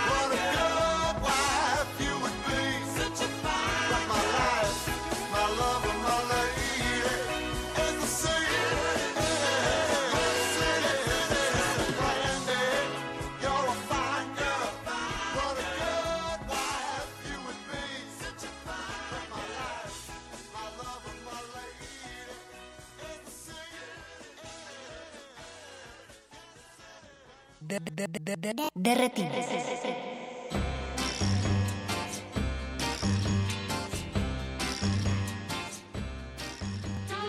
Escuchemos Brandy, You're a Fine Girl de Looking Glass. Seguimos platicando con José Carlos Ruiz, protagonista de Almacenados, y Elsa Reyes, productora de la película. Y pues yo quisiera preguntarles cuál creen que es el secreto eh, de la película para mantener la atención del espectador con tan pocos elementos que hay en pantalla. Bueno, yo creo que eh, a lo largo de la historia del cine no ha habido más que dos tipos de cine, cine bueno y cine malo. Y siempre ha habido de los dos, ¿no? En este caso, Almacenados, pareciera que no proporciona al espectador visualmente un atractivo, ¿no? Como les decía, no hay bailes, no hay piernas, no hay sexo, no hay procacidad, no hay leperadas, no hay música, no hay una gran iluminación, no hay estrellas glamurosas como George Clooney o Brad Pitt. Somos un par de actores que nos sientan en, a un escritorio a contar un montón de cosas que el espectador en algún momento, sin darse cuenta, cae encantado, subyugado, conociéndose un poco. Es muy introspectiva la presencia del espectador, no es hacia afuera, no es el que grita y aplaude y se ríe, sino que se va comiendo todo lo que le están contando estos personajes. Y esto lo hace muy, muy, muy vivo, muy... El, el espectador ya en este caso no necesita más atractivos que oír, dejarse llevar por el cuento, por la historia, por el verbo, por el movimiento también muy raquítico de los personajes, por el espacio que no conduce a ningún lado más que a una pared y a otra y a otra. Hay un juego con unas hormigas que son los habitantes también de este espacio, que este par de personajes pudieran ser también como parte de esas hormigas que van y vienen incesantemente sin saber a qué, por qué o para qué, ¿no? Una, una araña ya en el techo, una especulación visual muy bonita por parte de Jackie, del fotógrafo, una luz que se filtra por allá, un ruido que viene de la calle, de dos tipos que esperan que llegue algo, alguien. Entonces hay una expectativa, no solamente en los personajes, sino en el espectador también. También el espectador en un momento dado debe decir, bueno, ¿qué irá a pasar? Sí, sí, llegó un camión, no, no, va a sonar el teléfono, no, no, ¿a dónde van las hormigas? O sea, el espectador se involucra de alguna manera con los personajes, con la historia, y esto lo hace entrañable porque se convierte en una complicidad del contador de historias con el que está oyendo las historias, y esto es una, una imagen, una simbiosis muy hermosa, muy cinematográfica, ¿no? No solamente visual, sino auditiva, emotiva, es un padre. Eh, y por ejemplo, en la película se da una dinámica entre un hombre que está a punto del retiro, que le va a pasar, digamos, la estafeta al más joven, y atrás de cámaras también se da algo similar. ¿Cómo fue su trabajo con, con el otro actor, con José Meléndez? Bien, bien. Eh, yo creo que son dos posturas diferentes, porque los personajes son diferentes, aunque estén en el mismo eje. Eh, yo después de 60 años de profesión actoral, de 80, 100 películas, 60 horas de teatro, miles de horas de televisión, me topo con un personaje que no sabía por dónde estaba la cabeza ni los pies.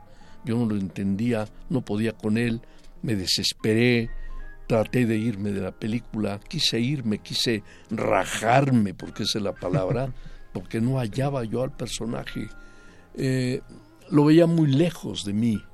Batallé mucho, discutí mucho con Jack, platiqué mucho con el, con el fotógrafo, que era una encantadora persona, con mismo compañero, el, el otro compañero actor, también platiqué mucho. Yo veía que él de una manera más expedita llegaba al personaje, pero es porque son dos posturas diferentes. Uno es el que llega, el, el fresco, el, el que apenas se va a enfrentar, y el otro es el que está a punto de sucumbir después de treinta y tantos años de estar hundido en un sopor, en un silencio, en una sordera, en un abandono, en una indiferencia. Entonces muy interiorista mi personaje, en diferencia del otro personaje que es más exterior, es de composición más, más superficial.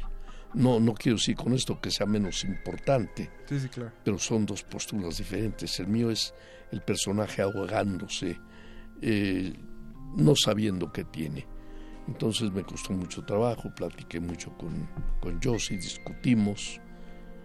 Esta niña que está aquí con nosotros es testigo de cómo sale yo a veces abatido del, del ensayo de decir al diablo, yo no puedo con esto, me voy a mi casa, se acabó, no sé qué.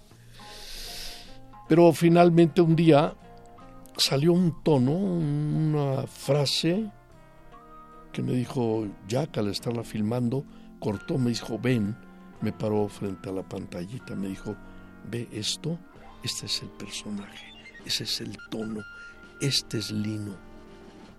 Lo oí, lo oí, lo oí. Todavía me costó un poco de trabajo abordarlo, continuarlo de esa, de esa nota, de ese fa sostenido que me acaba de dar el personaje. Y sin embargo, ya una vez entendido, asumido, ya fue más, más fácil y creo que valió la pena, mucho valió la pena.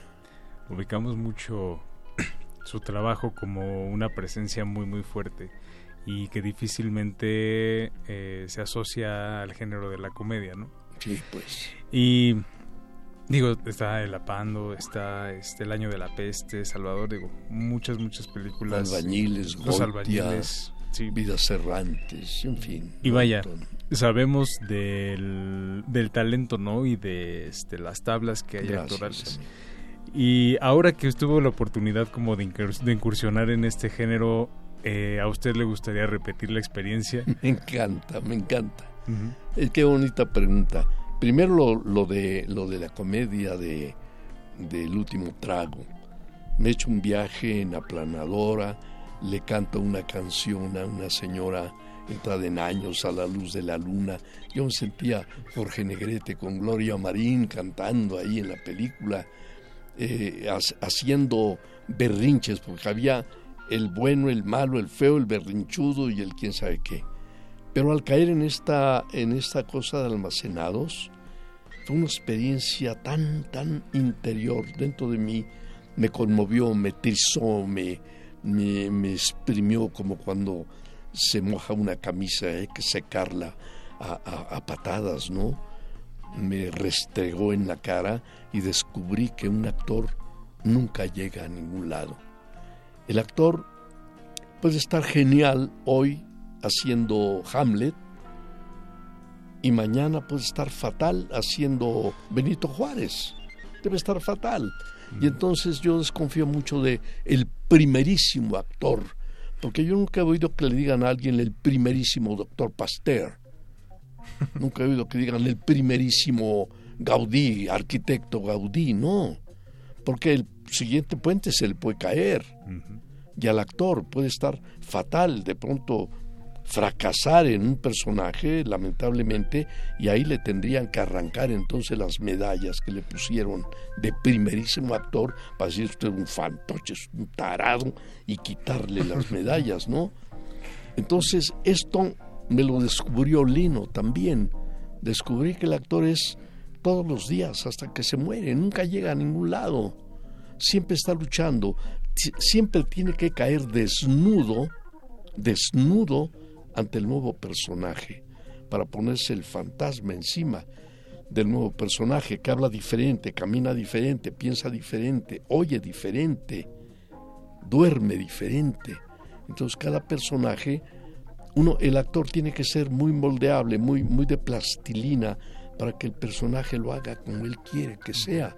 En este caso, yo no interpreté a Lino. Lino me usó para, para aflorar en mí. No sé si me explique. Sí, claro que sí.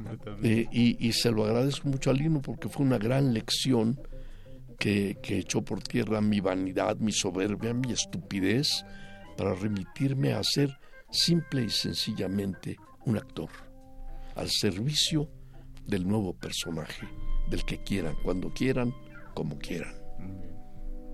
Pues yo, antes de que se acabe la entrevista, yo quisiera preguntarle, ya que estamos eh, hablando de su carrera, si tiene algún personaje que recuerde con mucho cariño, digo, dentro de los cientos que ha interpretado.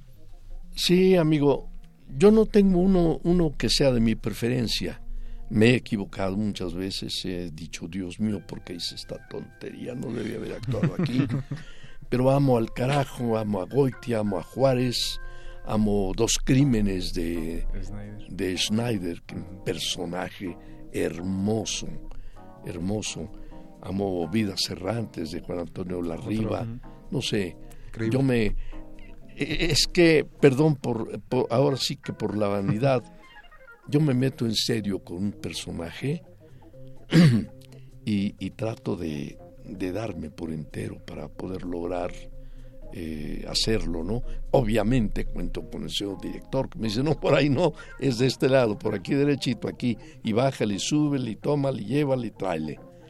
Entonces, eh, es, es eh, hermoso, es apasionante tener la postura de lo que quiere el personaje, por ahí me voy. Pues yo quisiera agradecerles muchas gracias por haber venido esta noche. Nosotros vamos a seguir en el programa, pero de verdad ha sido un honor tenerlo en cabina aquí. Ay, amigos. Y qué felicidades amables. ahora por la nominación al Ariel. También. Dentro de un mes. Ahí andamos a ver qué pasa. Está difícil, ¿no? Está Gael y está eh, Danny Glover, Glover. Y yo, pues bueno, iré a hacer bulto ahí a ver qué pasa. No, no, no. Pero bueno, eh, muchas gracias por haber venido, Elsa Reyes y. José Carlos Ruiz. Nosotros vamos a seguir en Derretinas, no se despeguen. Eh, estamos escuchando el soundtrack de Guardianes de la Galaxia 2. Seguimos con Blue Sky de Electric Light Orchestra. Estamos en resistencia modular. De,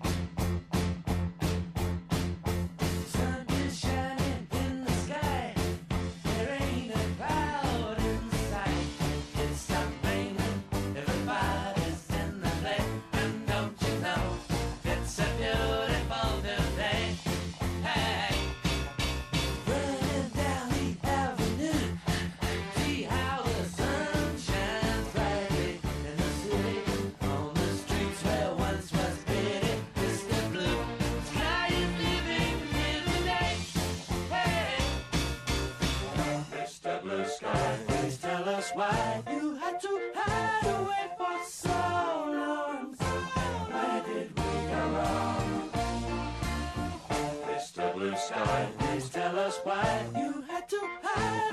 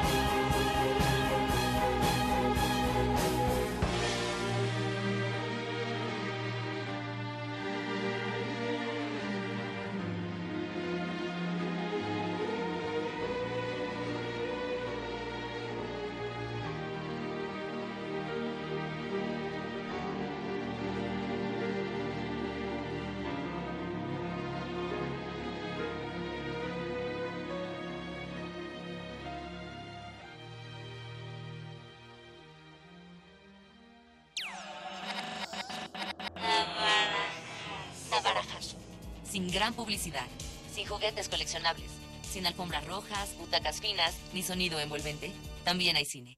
Navarajas.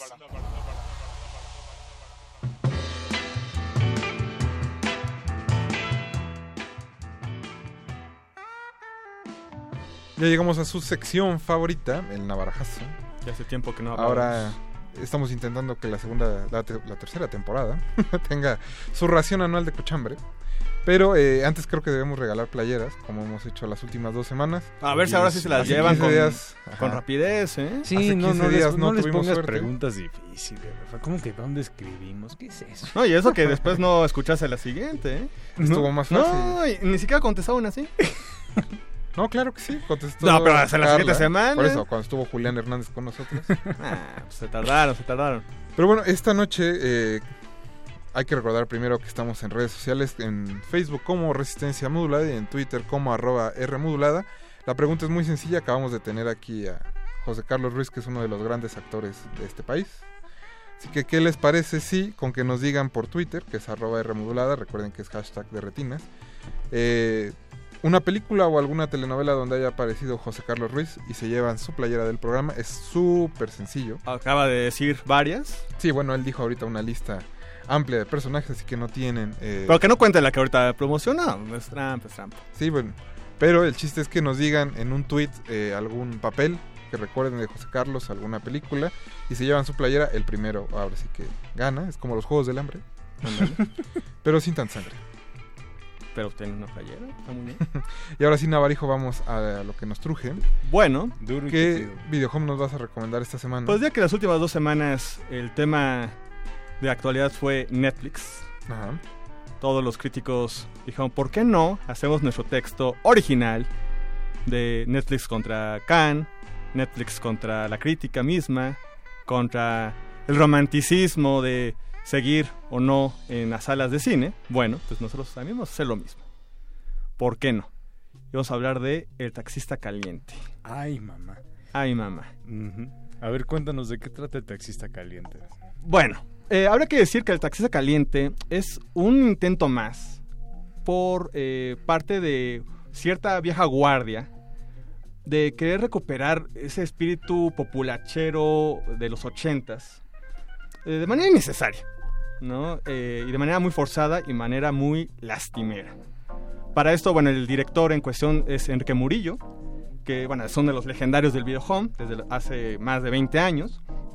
Él, bueno, no voy a enumerar todas, pero bueno, él hizo entre otras Las Muertas de Juárez, eh, uno de los tantos videohomes dedicados a Gloria Trevi, y la tetralogía de eh, El Chrysler 3000, entre otras tantas. Mientras tanto, el productor es Adolfo Martínez Solares, que entre sus créditos prominentes, bueno, ¿Al que pues, conocen como el pelón Martínez Solares? ¿O ese es otro? Ah, oh, ¿Cuántos hay? ¿Cuántos ha- puede haber? Bueno, pues él, eh, para el que no sepa quién, de quién estamos hablando, bueno, pues es el creador de Tres Rancheros Muy Picudos y Los Verduleros, toda la saga de Los Verduleros. Bueno, además de muchas otras tantas. Dos joyas de la cinematografía nacional, sin Claro. duda. Final de los ochentas, pero bueno. Y pues ya el título más o menos sugiere de qué va eh, el taxista caliente, este personaje prángana, lumpen, pero que de cualquier forma, eh, a pesar de eh, las bajezas que tiene, pues siempre conserva la erección. Eso es tan sencillo como eso. Y tiene eh, decenas y decenas de mujeres que lo asedian y caen rendidos ante, ante él. Pero habrá que decir que para esto, esto es un remake de una película que eh, justo Enrique Murillo había hecho hace 20 años, llama- llamada El taxista Querendón.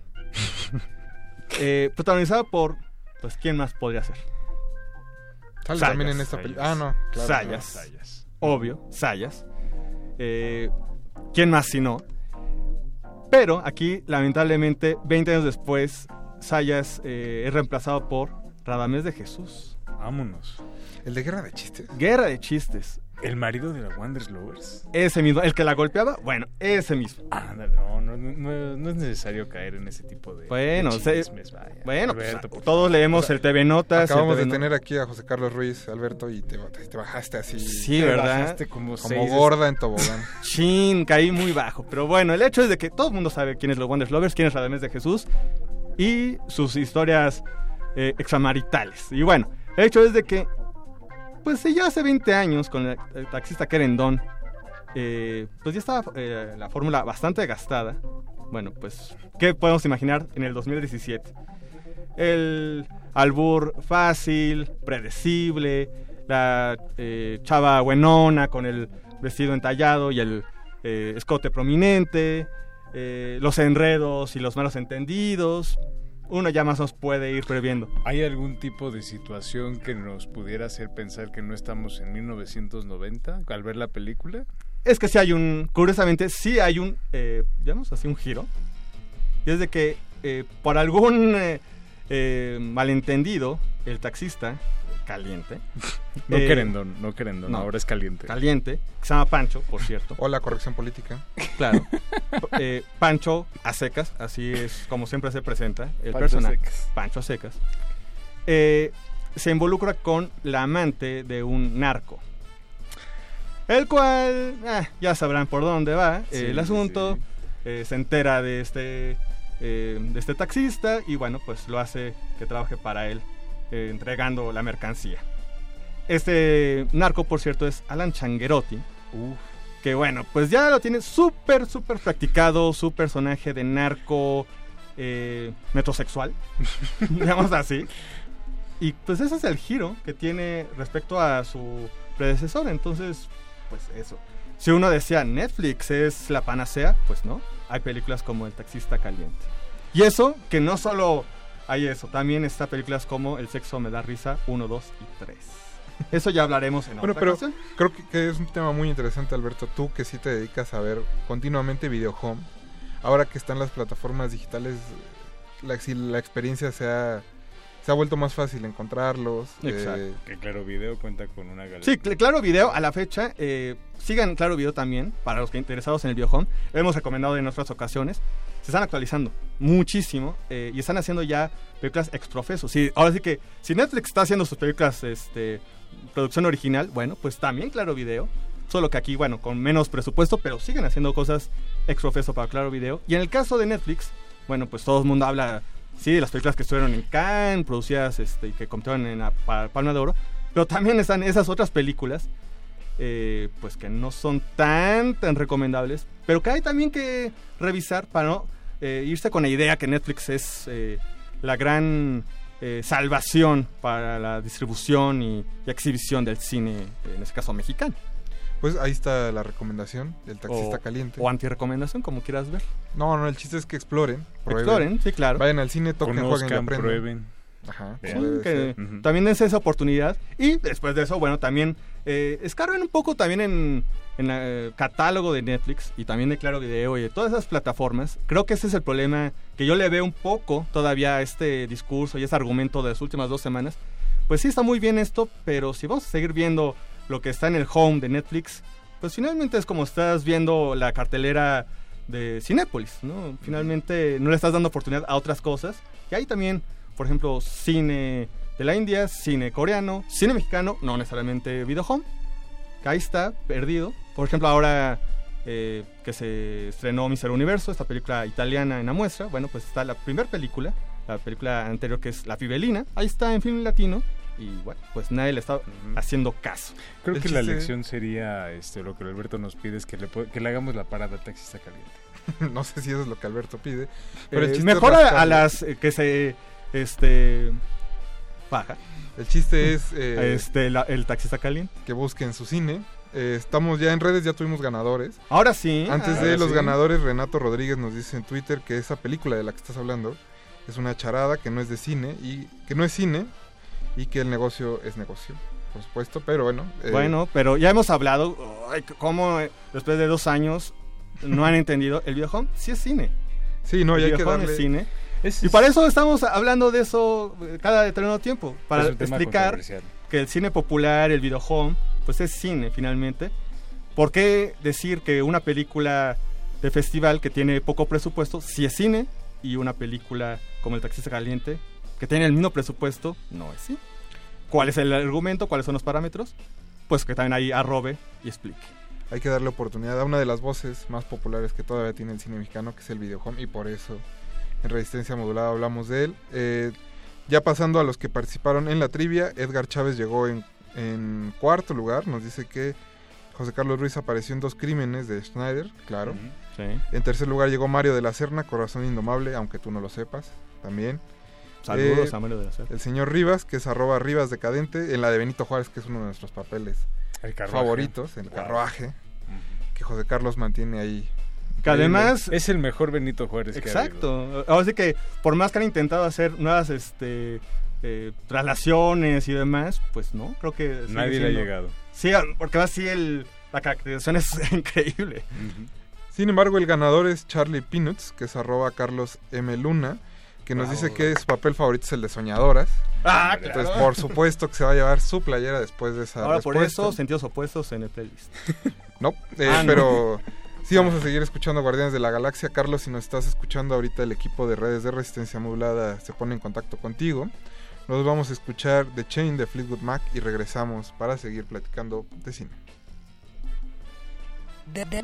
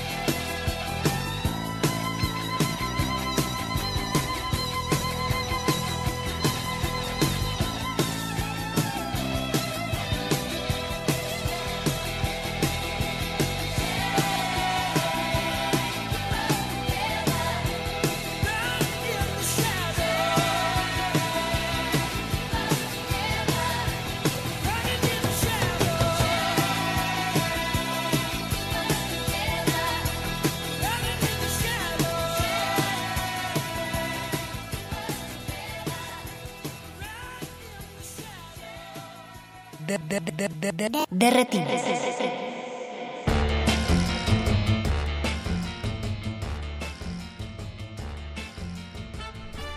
Este de retina se nos está escurriendo entre las orejas, Ni chicos. con una hora nos da. ¿eh? Ni con una hora nos damos abasto. No olviden que a las 10 empieza el punto R. Más cachondo. La hora más cachondo y más temprana. ¿eh? Ahora que es cada más temprano está bien. Para después el mañanero al que sí. Pero nosotros vamos a cerrar platicando con Indira Kato, productora de Mickey, la película, que estuvo precisamente hace un par de semanas en Punto R y están en plena campaña de crowdfunding. Este es el nuevo documental de Betsaber García. Indira, ¿cómo estás? Hola, muy bien, muchas gracias. Es un gusto saludarte como siempre. Igualmente. Pues cuéntanos un poco de cómo les ha ido con la campaña. Ajá. Pues justo, eh, tenemos una campaña en Kickstarter, Ajá. eh, que es esta plataforma donde la gente se puede meter y aportar desde 100 pesos en internet. Y pues justo es, es, es muy lindo porque se vuelve como una cosa comunal, ¿no? Como que la gente puede elegir lo que quiere ver y ser realmente parte de los proyectos y hacerlos posibles. Y, y, pues para los que no conocen a Mickey o los que no escucharon el programa hace 15 días, ¿quién es Mickey? Mickey es un chico de Mazatlán, Sinaloa, Ajá. Que iba en una escuela católica y a los 11 años llegó vestido de gatita a la kermés y pues se volvió así un escándalo escolar y social y bueno pues para los que no saben Mazatlán, Sinaloa, como varias partes del norte de México, es un lugar pues con muchos problemas de narcotráfico, un lugar homofóbico y entonces pues justo eh, des- desenvolverse, ¿no? Como una persona distinta en esta comunidad es muy complejo. Entonces Miki pues se empezó a meter en las redes sociales desde esa edad y eh, pues estuvo hallándose, ¿no? Es- eh, sigue buscándose y realmente pues es una persona que se ha ido construyendo en gran parte por medio de las redes sociales y encontrando otras personas afines o distintas a, a ella, ¿no? Y bueno, ahora Miki tiene eh, 21 años, tiene 10 años de registro de todo lo que ha hecho en redes sociales, tiene ahorita 250 mil seguidores en su canal de YouTube, se llama Miki, Miki Kundapi, y eh, pues justo queremos eh, hacer un documental sobre su vida, ¿no? Hablando pues de todo este proceso que ha vivido. Y más allá de eso pues cuestionando, cuestionando cómo todos nos construimos en las redes sociales, eh, cómo tratamos de hallarnos en, en este mundo paralelo, ¿no? En el mundo virtual. Y pues eso y, y trabajar como sobre la homofobia también y cuestionar como el derecho a ser nosotros mismos, el derecho a explorar y pues también este pues no encasillar, ¿no? Tanto Miki que no se encasilla en, en un género o en una preferencia sexual, también pues nosotros como proyecto queremos no encasillarnos, ¿no? Eh, Es Ujú. un documental, pero es un documental que explora, que está buscando nuevas formas de narrar, que juega con, con los formatos, que quiere hacer partícipe también a la gente por medio de las redes sociales. Entonces, pues qué mejor que eh, hacer partícipe a la gente apoyando eh, desde una plataforma digital. Resistencia también es entender al otro. Y Indira, antes de que se nos acabe el tiempo, ¿dónde puede checar la gente eh, si quiere apoyar el documental o qué materiales están subiendo? Eh, pues justo, tenemos todas nuestras redes sociales, que en Facebook es hashtag Miki la película, eh, tenemos el Instagram, que también es igual, y el Twitter, y tenemos eh, en la página de Kickstarter, se pueden meter a kickstarter.com, Ahí pueden buscar hashtag Mickey la película. Nos quedan 10 días de recaudación. La verdad es que vamos bien, vamos ya casi a la mitad de, del dinero, pero sí necesitamos apoyo. Y lo que me gustaría dejar muy claro es que desde 100 pesos son súper útiles, porque hay mucha gente que cree que si no puede poner mil o que si no puede poner dos mil, no tiene sentido aportar. Pero por supuesto que lo tiene. Somos muchos y sumando esfuerzos, justo podemos hacer posible este proyecto. Pues Indira, muchas gracias por habernos contestado la llamada. Buena suerte con la recaudación y esperamos pronto tenerlos en cabina ya con el documental listo. Claro, muchísimas gracias. Ojalá sea pronto. Hasta luego. Gracias, adiós. Pues ahí está para que apoyen Miki la película, el nuevo documental de Betsabe García, que es directora de Los Reyes del Pueblo que no existe, que ganó hace un par de años Que ya vino. Morelia. en Morelia, Ya nos acompañó, es egresada del CUEC. Así que bueno, ahí está la invitación para todos aquellos que quieran conocer el proyecto y apoyarlo. En redes sociales, eh, la, vanilla, la vainilla Smile nos dice que José Carlos Ruiz es el orgullo de Jerez, Zacatecas. Ah, mira, eso no lo sabíamos. Así que un saludo hasta Jerez, Zacatecas. Y si están escuchando banda, pues qué mejor. Un abrazo. Un abrazo a Nancy. Y eh, pues nosotros nos vamos a despedir. ¿Ya? ¿Ya es hora? Ya es hora, ya son casi las 10. Bueno, pues vámonos. Alberto Acuña Navarijo, muchas gracias. José. José. José Carlos Ruiz. Reencarnó. Buenas noches. Jorge Javier Negrete. Buenas noches. Qué bueno que volviste a esta tu cabina. Muchas gracias. Oscar, que estuvo en la producción Yesua. Don Agus en los controles, ya está durmiendo Don Agus. Ya le veo cansadón, ¿eh? Se ve Ya. cansado Don Agus, no lo estás saboreando tampoco.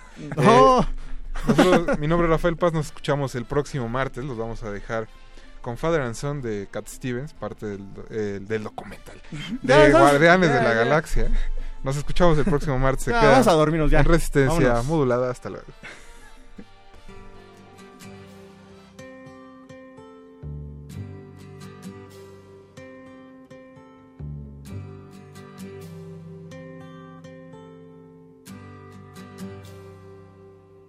De- de- Derretidos. change. Just relax, take it easy. You're still young, that's your fault. There's so much you have to know. Find a girl, settle down. If you want, you can marry. Look at me. I am old, but I'm happy. I was once like you are now, and I know that it's not easy to be calm when you found something going on. But take your time, think a lot. Why think of everything you've got? For you will still be here tomorrow, but your dreams may not.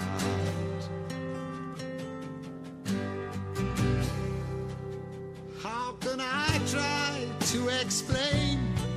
When I do, he turns away again. It's always been the same, same old story.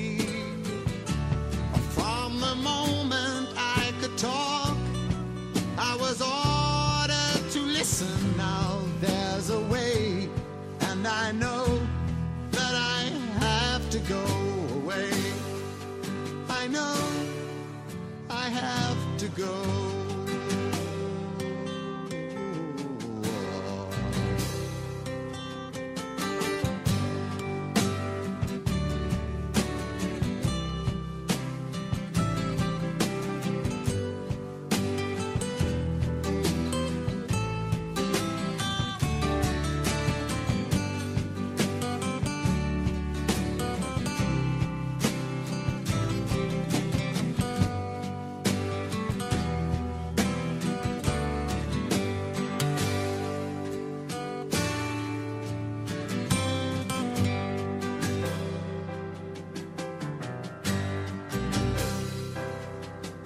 Not time to make a change. Just sit down, take it slowly. You're still young, that's your fault. There's so much you have to go through. Find a girl, settle down. If you want, you can marry. Look at me. I am old, but I'm happy. All the times I've cried, keeping all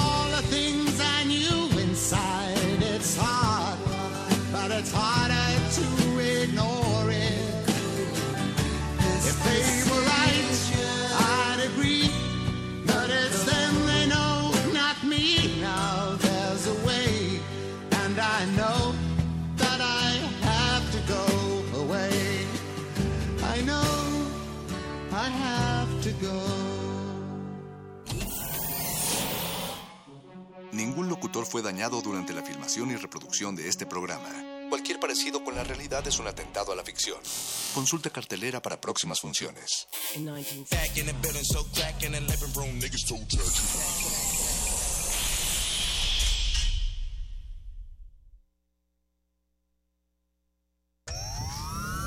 Allá afuera pasan cosas que sentimos fuera de nuestras manos. ¿De qué tenemos que pedir perdón? ¿De no morirnos de hambre? Creemos que solo pertenecen a los políticos. Hemos sido tolerantes hasta exceso de Pero en ese mundo, controlado por una minoría, los de la mayoría tomamos las decisiones. Esto es un fanzine sobre la agenda pública y tus derechos en ella, a ritmo de cumbia y salvaje pop pop. El modernísimo. Todo es política. Miércoles, 21 horas. Por el 96.1 de FM, Radio UNAM.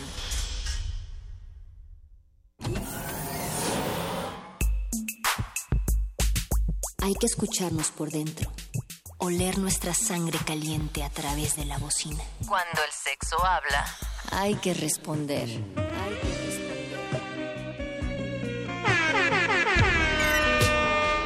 El, el, el punto R. El, el punto R. Existimos por el sexo. Hay que honrarlo, dis- disfrutarlo. No es algo a lo cual temerle. Escucha tu sexualidad en resistencia.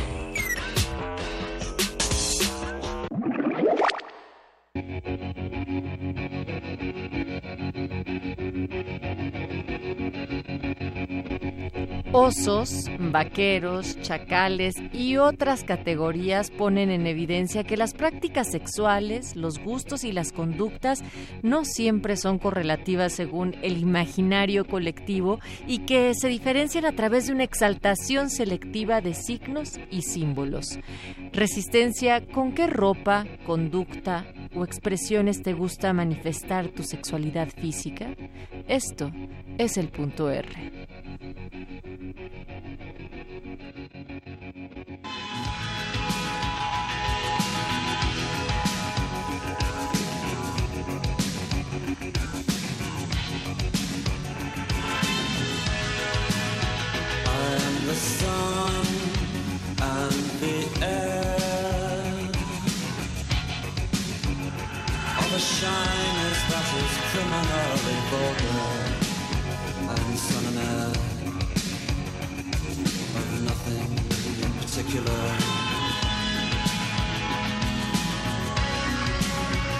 shut your mouth. How can you?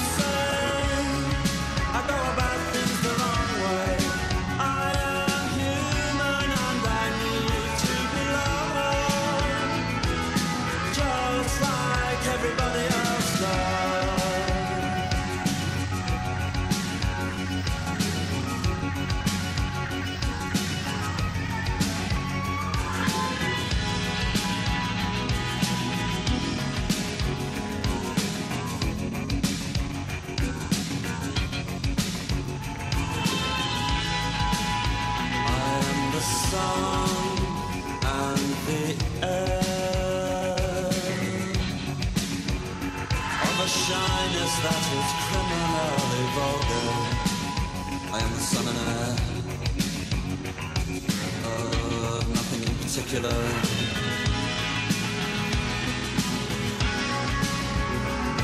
in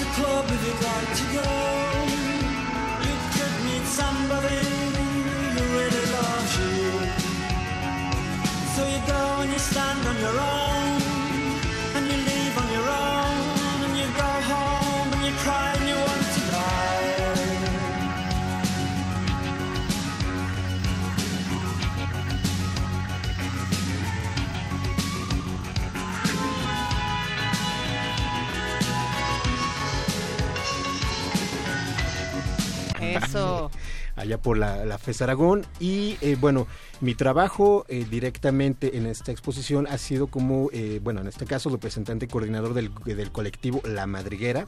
Es una agrupación que nace a inicios de la década de los 2000 y que tiene la manifestación y el incremento de actividades ahí por eh, la agrupación que se le ha llamado o se le denomina Chacal, que es un movimiento sobre eh, hombres que- que tienen eh, lazos afectivos, amistosos, sexuales con otro tipo de varones y eh, nosotros regularmente eh, nos movemos en lo que es la periferia de la metrópoli, ¿no? Eh, es un movimiento que surge en, en los, en los suburbios, de, precisamente en el Estado de México. Los integrantes están desde Ciudad Nezahualcóyotl, Chimalhuacán, Coacalco, Ecatepec.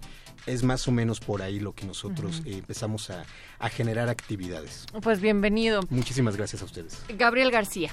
¿Qué tal? Muchas Hola. gracias por la invitación. Tú habías estado en esta cabina, más no habíamos escuchado tu voz y en esta ocasión Sí. vienes a presentar también parte de eh, las descripciones sonoras de lo que tu trabajo fotográfico ha realizado últimamente.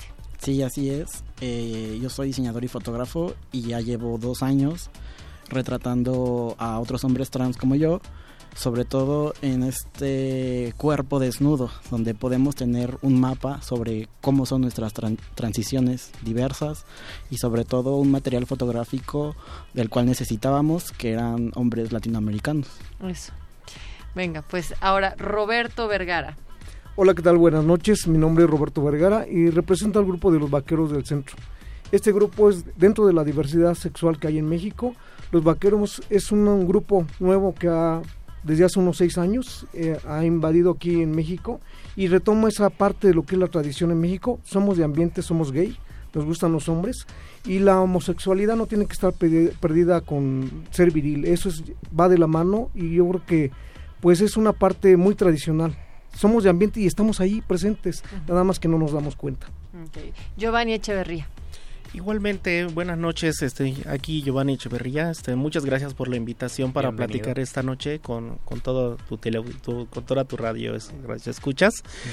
Y bueno, pues también aquí representando a, a Vaqueros del Centro de México, este movimiento que surge como un grupo de amigos en donde lo que buscamos pues es este convivir eh, vestidos de vaqueros, este participar de la fiesta tradicional, de la monta a caballo y muchas otras cosas que les podremos platicar más adelante. Claro, porque además pienso, Luis, en cómo los vaqueros, los charros, al menos en nuestro país, han sido siempre una imagen de masculinidad, de virilidad, del típico macho es tiene que estar vestido de charro y esto viene a ser toda una pues, una disidencia visual, pero sobre todo profunda y conceptual. Bueno, yo creo que dentro de esa tradición que tiene México, yo creo que el charro se originó después de la llegada de los españoles, después de la independencia de México empezaron las, la ganadería, la agricultura, ahí se desarrolló lo, lo que es la charrería, ¿no? Y el concepto de nosotros que hemos retomado es esa parte, ese ingrediente que llevamos. El uso de sombrero para nosotros es un respeto. Somos de ambiente y estamos presentes, nada más en, en diferentes, yo creo que en todas las ciudades de- del país, dentro de cualquier pueblo, cualquier ciudad, estamos ahí presentes. Claro. Partimos de las raíces esenciales de lo que somos los mexicanos, lo que es la, la ganadería, la agricultura, y el charro ha sido presente a lo largo de la historia de México, ha ido de la mano, ¿no? Después de la revolución, yo creo que este concepto se retomó y hemos ido creciendo, bueno, a lo largo de los últimos 10 años, el concepto gay Charo pues está presente pero no había grupos. Este movimiento surgió hace 10 años de formar grupos de amigos con la misma preferencia sexual, que les gusta la, la parte de vaquero, la parte charro, y pues hemos ido creciendo. Y bueno, tenemos la idea de, del vaquero, del charro, pero al principio, Eduardo, nos comentabas algo de los chacales, que tal vez no es un concepto y un término tan común, tan cotidiano como el de vaquero. ¿Qué es un chacal? Claro. Mira, Este es una, eh, un fenómeno que surge, bueno, directamente con el grupo La Madriguera cuando lo empezamos a trabajar, que fue a inicios de, de los, de los años 2000, eh, a diferencia de, de, este, de algunos otro tipo de movimientos, nosotros surgimos con el boom de las redes sociales. Nosotros encontramos a raíz de las comunidades en, en MCN, que en ese tiempo existían, y posteriormente al boom de Yahoo Groups, un lugar para encontrarnos con gente que tuviera las mismas aficiones con nosotros. El término chacal eh, ha, ha sido utilizado en algunas, en algunas ocasiones como una situación eh, despectiva hacia la, a la gente que en algún momento dado eh, desarrolla otro tipo de actividades o cubre con un tipo de perfil. Cargadores de la Merced, choferes, taxistas, todo ese tipo de hombre que se supone que es urbano, que es más eh, rústico, si lo quieres ver así, más agresivo, que pareciera que la virilidad tiene que estar eh, encajada sobre que ese tipo de masculinidad eh, debe de ser muy cuadrado. Sin embargo, a raíz de estas redes sociales, como te vuelvo a comentar, fue como nos reencontramos y nos dimos cuenta que no tendríamos que cubrir los estereotipos de eh, la vida homosexual que llegaba a nuestros... eh, medios que venía eh, desarrollándose en, tanto en Europa como en Estados Unidos. El caso, por ejemplo, que aquí comentaba nuestro compañero sobre fotografía, la importancia de retratar hombres latinoamericanos, es algo muy fuerte y yo creo que es algo muy importante el trabajo que se hace, al igual que el de los compañeros vaqueros, porque es hacernos visibles. O sea, no es que no existamos, es que existimos. Y al sufrir esta discriminación en el término de nosotros de chacales, fue lo que empezamos a reconocernos y a empezar a decir, no, es que no lo debemos de tomar como algo ofensivo. Y el fue, empezó este juego de comunicación en nosotros con la madriguera de empezar a decir, ok, si tú dices que esto es peyorativo, yo lo que te voy a decir es que es algo que a mí me enorgullece. ¿no? Y empezó a mostrar que nosotros éramos o correspondíamos al estándar de Chacal, pero que nos sentíamos orgullosos de eso. Y nuestro trabajo empezó sobre ese, ese tipo de cuestión. El reconocernos como tales, que se nos etiquetaba de esa forma, es decir, ok, si la gente un poquito a lo mejor más eh, leída y escribida nos clasifica dentro de este término, nosotros podemos hacer la diferencia y decir, ok, ya me diste etiqueta, te voy a demostrar realmente cuál es mi labor.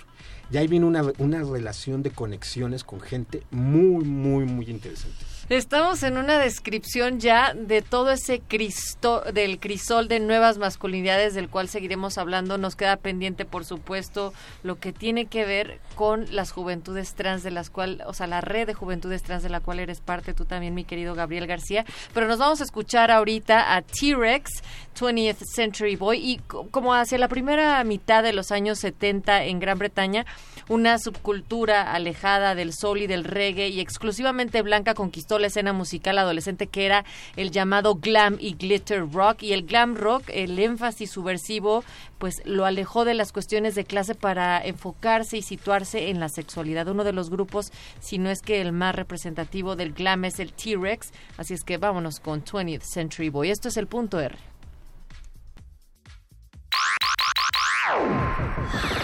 Punto R.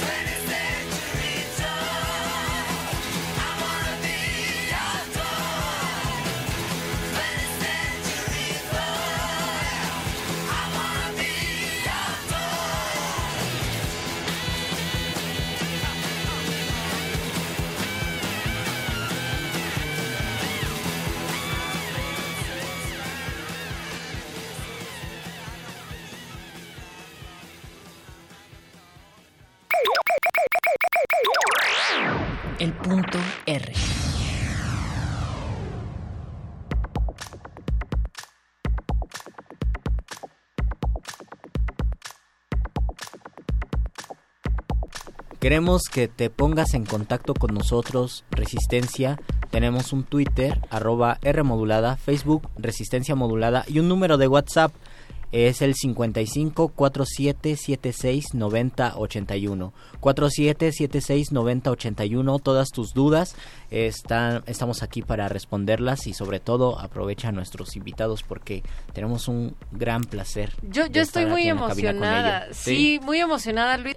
Profesionistas también dentro del quehacer artístico que están retratando una parte de las diversidades de la identidad y que se centren en una sola mesa, pues es un privilegio. Nos quedamos contigo, eh, Gabriel García, sobre después de este retrato que se estaba haciendo desde Vaqueros del Norte, desde el trabajo que ha realizado La Madriguera, las juventudes trans y también en tu trabajo como retrato de lo trans. Claro. Eh, justo lo que comentaba el compañero es algo que concuerdo. Las redes sociales han hecho un cambio sobre aquellas identidades que tal vez por su misma eh, condición física o la manera en que son expresadas sus masculinidades pues son invisibles.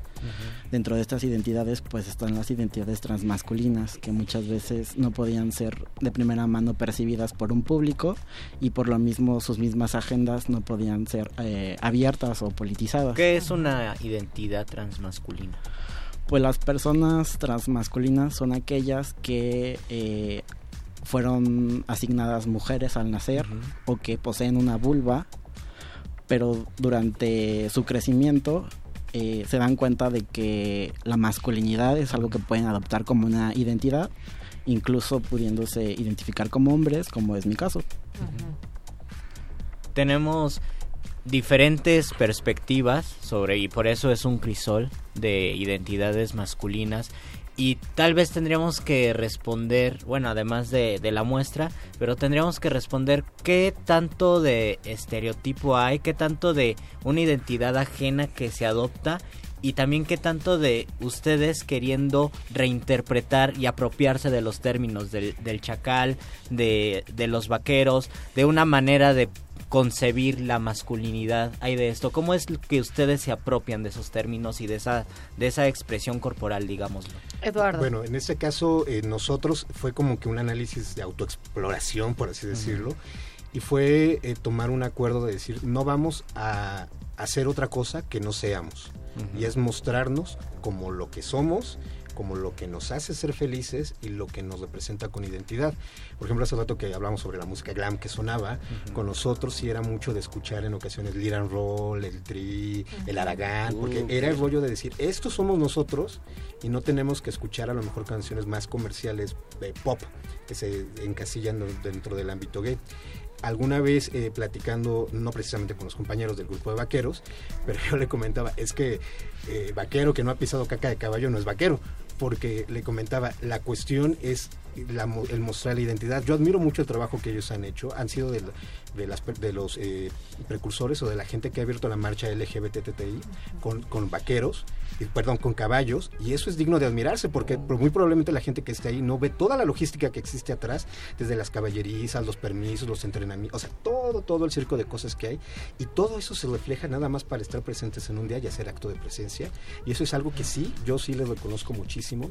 Digo, cada quien tendrá un, un mérito muy propio, digo, en el caso también del compañero con, con- con las personas trans, el hacerse visible y el mostrar a lo mejor una parte muy íntima, pero que está diciendo, es que esto es lo que soy. A nosotros también, eh, con la parte del grupo de Chacales, fue eso, reconocernos y decir, primero hay que ubicarnos dónde estamos, cuál es nuestra realidad, nuestro entorno, y entonces a lo mejor, como comentabas, no es caer en el estereotipo, es generar Ujú. una identidad propia. Roberto. Bueno, mira, yo cuando salí del closet eh, fue un poquito difícil porque no sabía dónde ubicarme, ¿no? Si era algún antro, qué tipo de gente iba a ver. A veces los perjuicios en los cuales se forma uno, pues genera ciertas imágenes. Ya estando en algún lugar de ambiente, pues no me consideraba estar vestida o usar vestido de zapatos rojos, como que no iba dentro de mí, ¿no? Allí anduve buscando algunos antros, ¿no? Toqué el, el antro de los osos, pero tampoco me gustó. Y ya se dio la oportunidad de que me invitaron para formar parte del contingente hace siete años de la marcha. Tuve que aprender a montar caballo y pues me gustó. Y aparte digo, bueno, si, si vamos a otra parte y si aquí lo podemos tener todo, ¿por qué no hacer el grupo, no? Claro. Yo vengo de Coyoacán, vengo de los, de los pueblos tradicionales de Coyoacán. Mis abuelos pues sembraban sus tierras en el sur de la Ciudad de México, ellos usaban sombrero y bueno, qué bueno retomar esa herencia, qué bueno retomar todo eso que se ha perdido. Y para nosotros lo fundamental como vaqueros es retomar esas raíces, el saber montar a caballo es un requisito o es una obligación. Damos clases para, bueno, se imparten clases para montar a caballo y participamos en la marcha. Eh, es por- hoy por hoy este, hemos, nos han invitado inclusive a cabalgatas dentro de la Ciudad de México y en el interior del país. Y eso para nosotros es un orgullo porque vamos abriendo camino. Yo creo que una gran parte para que la gente cambie el concepto o los prejuicios que haya ante la gente homosexual es la educación. Giovanni, ¿cómo es que te acercas tú al grupo de vaqueros del centro? Bueno, pues eh, en primera instancia para poderse acercar a un grupo de vaqueros lo primero que tenemos que tener es el gusto. Eh, el gusto de vestir de bota, de pantalón de mezclilla, de camisa, este, de usar tejana y este y más que nada pues el gusto de querer convivir en medio de lo que son las tradiciones de nuestro país. Eh, cabe, cabe recalcar que mucha gente no nos puede relacionar con el tipo de movimiento que se está dando actualmente como una moda que es el de la música ranchera, de escuchar demasiada banda, este, norteña, en fin, ¿no?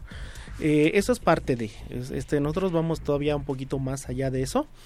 Eh, estamos más enfocados a lo que es la convivencia y el tipo de convivencia que se tiene en este ambiente este, fue lo primero que me gustó.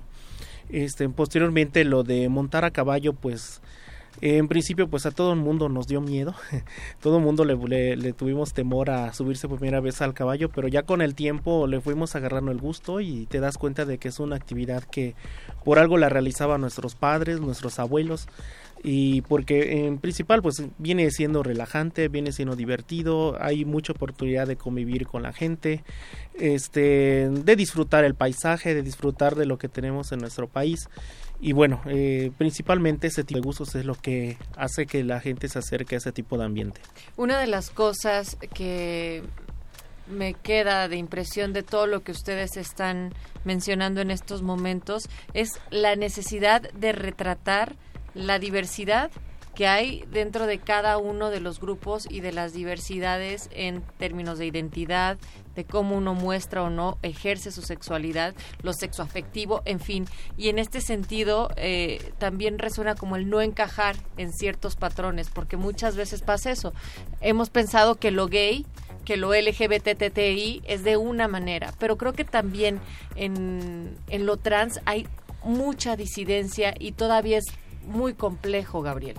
Sí, claro, desde el mismo concepto de la masculinidad, cuando es adoptada, eh, de construirla, que no sea una masculinidad violenta Ujú. o que niegue las expresiones de cualquier otro hombre que no sea parecido a ti. Creo que ese es un proceso en que la obra eh, fotográfica que he llevado confronta al espectador e incluso a las mismas personas, hombres trans que he fotografiado, ¿no? La idea, la pregunta, ¿qué es ser un hombre? ¿Por qué me identifico como hombre? Y esto confronta mucho a las personas porque las nociones básicas son muy genitalistas o falocéntricas, ¿no? Y confrontarlos de esa manera creo que es una ventana, una, una apertura para hablar de otras identidades, de otras corporalidades, que otros cuerpos existen. Sí es cierto, ¿verdad? Que veníamos a hablar sobre una exposición que se llama Crisol de Masculinidades, que ya tuvo su apertura, ya fue inaugurada. Cuéntenos ahora sí de qué va Crisol de Masculinidades, una vez que ya todo el punto de Rista tiene este contexto de dónde vienen, de un poco también cómo es que han ido transitando para ahora sí entender el trabajo que van a poder observar ahí. Bueno, Crisol de Masculinidades se presenta en la Galería José María Velasco, que se encuentra en Peralvillo 55, en la colonia Morelos, en la de la delegación Cuauhtémoc. Ustedes pueden ir a visitarla, están de martes a domingo, de 9 a 18 horas, y los miércoles hasta las 20 horas. La entrada es totalmente gratuita. Eh, la, en la galería, por parte del director, eh, Alfredo Matus, eh, eh, está eh, realizando por ahí una, una selección del trabajo precisamente por parte de las comunidades eh, que, en una primera instancia eh, tienen un poco más de representación. No quiere decir que sean todas, hay más expresiones de masculinidades. En este caso, eh, al grupo de osos que tienen una presencia ahí, que eh, el grupo de vaqueros, eh, los chicos trans, a nosotros nos hace la invitación de igual forma para hacer una parte de la representación de las agrupaciones de chacales. Y eh, pueden ir a, dar un recorrido, a conocer las expresiones fotográficas, artísticas, de pintura, de cómo se vive la sexualidad de, de- desde el punto de vista a lo mejor un poco más varonil, defendiendo la masculinidad no como una herramienta agresiva, sino como una herramienta que simplemente existe por ese contexto cultural. ¿Les parece si escuchamos una canción y después volvemos, Luis, a que nos hagan una descripción sonora de la obra que están presentando en Crisol de Masculinidades? Llega Placebo con Special Needs.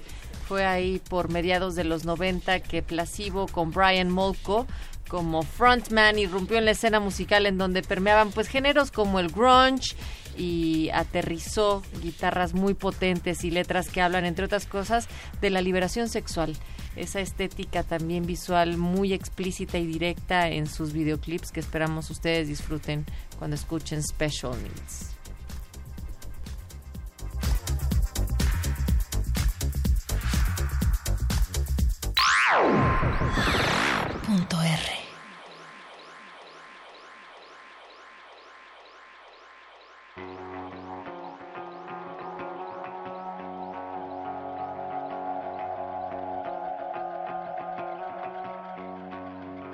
Remember me when you're the one who's silver screened.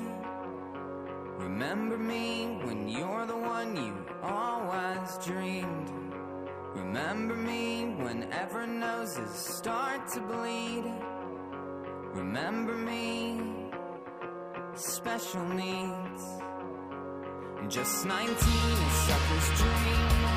I guess I thought you had the flavor. Just 19, a dream it seemed With six months off for bad behavior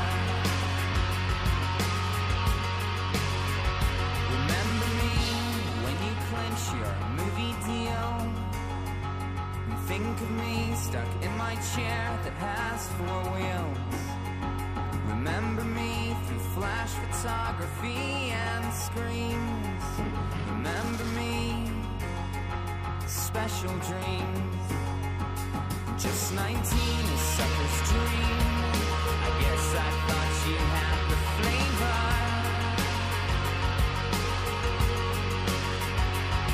19, a dream it seemed. With six months off for bad behavior. Just 19, a sucker's dream. I guess I thought you had the flavor. Just 19, a dream it seemed. With six months off for bad behavior.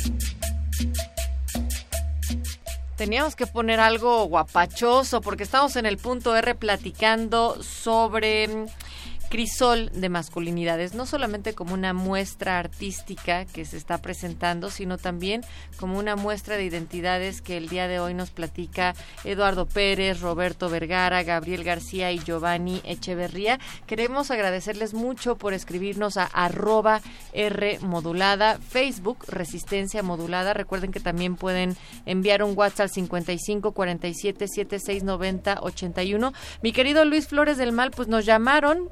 Eh, la familia Guerrero Castro le manda saludos a Eduardo y a todos los del grupo La Madriguera. Así es que. Muchísimas gracias, un fuerte abrazo. a- Venga. a- a esta familia heteronormal, o sea que no es homosexual, este, proveniente de Chile, hoy también mexicano, siempre nos han apoyado en todos los movimientos que, que se han realizado y es muy bueno recibir eh, apoyo desde el exterior. Eso, venga, eh, nos dicen por acá en Twitter.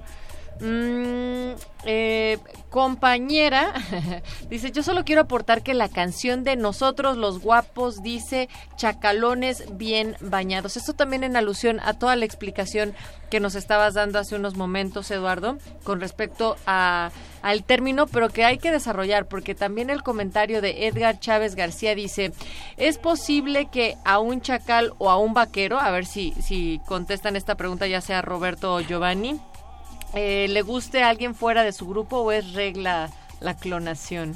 Yo creo que la, la- lo principal es que no estamos, estamos somos un grupo abierto y sí puede haber relación entre una persona vaquera y, y con otro tipo de persona dentro de la misma comunidad. Eso no hay, no hay reglas de exclusividad. Todos son bienvenidos. De hecho, nosotros lo que tratamos es de, este grupo está enfocado a la convivencia. A veces hacemos en, en algún lugar de Hidalgo, en, en Cuemanco, a veces está alguna fogata o, o cabalgamos. Ahí es la convivencia lo que buscamos como grupo. Eh, también nos dice por acá Mario de Jesús, te mandamos un fuerte saludo, gracias por estar también a través de Twitter.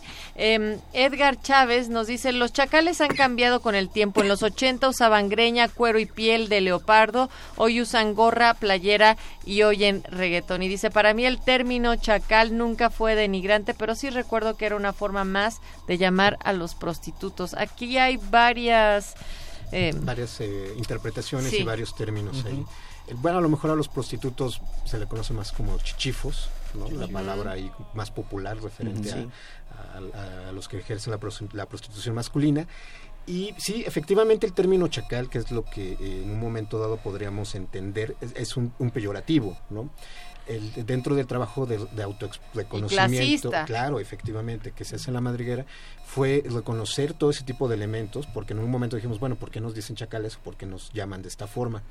Y haciendo así todo ese rebusque fue que entre- encontramos como que varias personas que son más leídas y escribidas referente al tipo de movimiento, de- denominaban a, a las personas eh, chacal precisamente como eh, gente de extracto humilde que cumplía a lo mejor patrones, como están diciendo en los ochentas, o a lo mejor aquí ahorita en este tipo de personas, que se les llama como chacales. Nosotros no nos sentíamos a gusto porque lo sentíamos como una ofensa, como que de repente pareciera que si tú encajas dentro del término chacal por ser una persona humilde, no, no tienes aspiraciones ni profesionales, ni académicas, ni laborales. Y eso es muy fuerte para nosotros.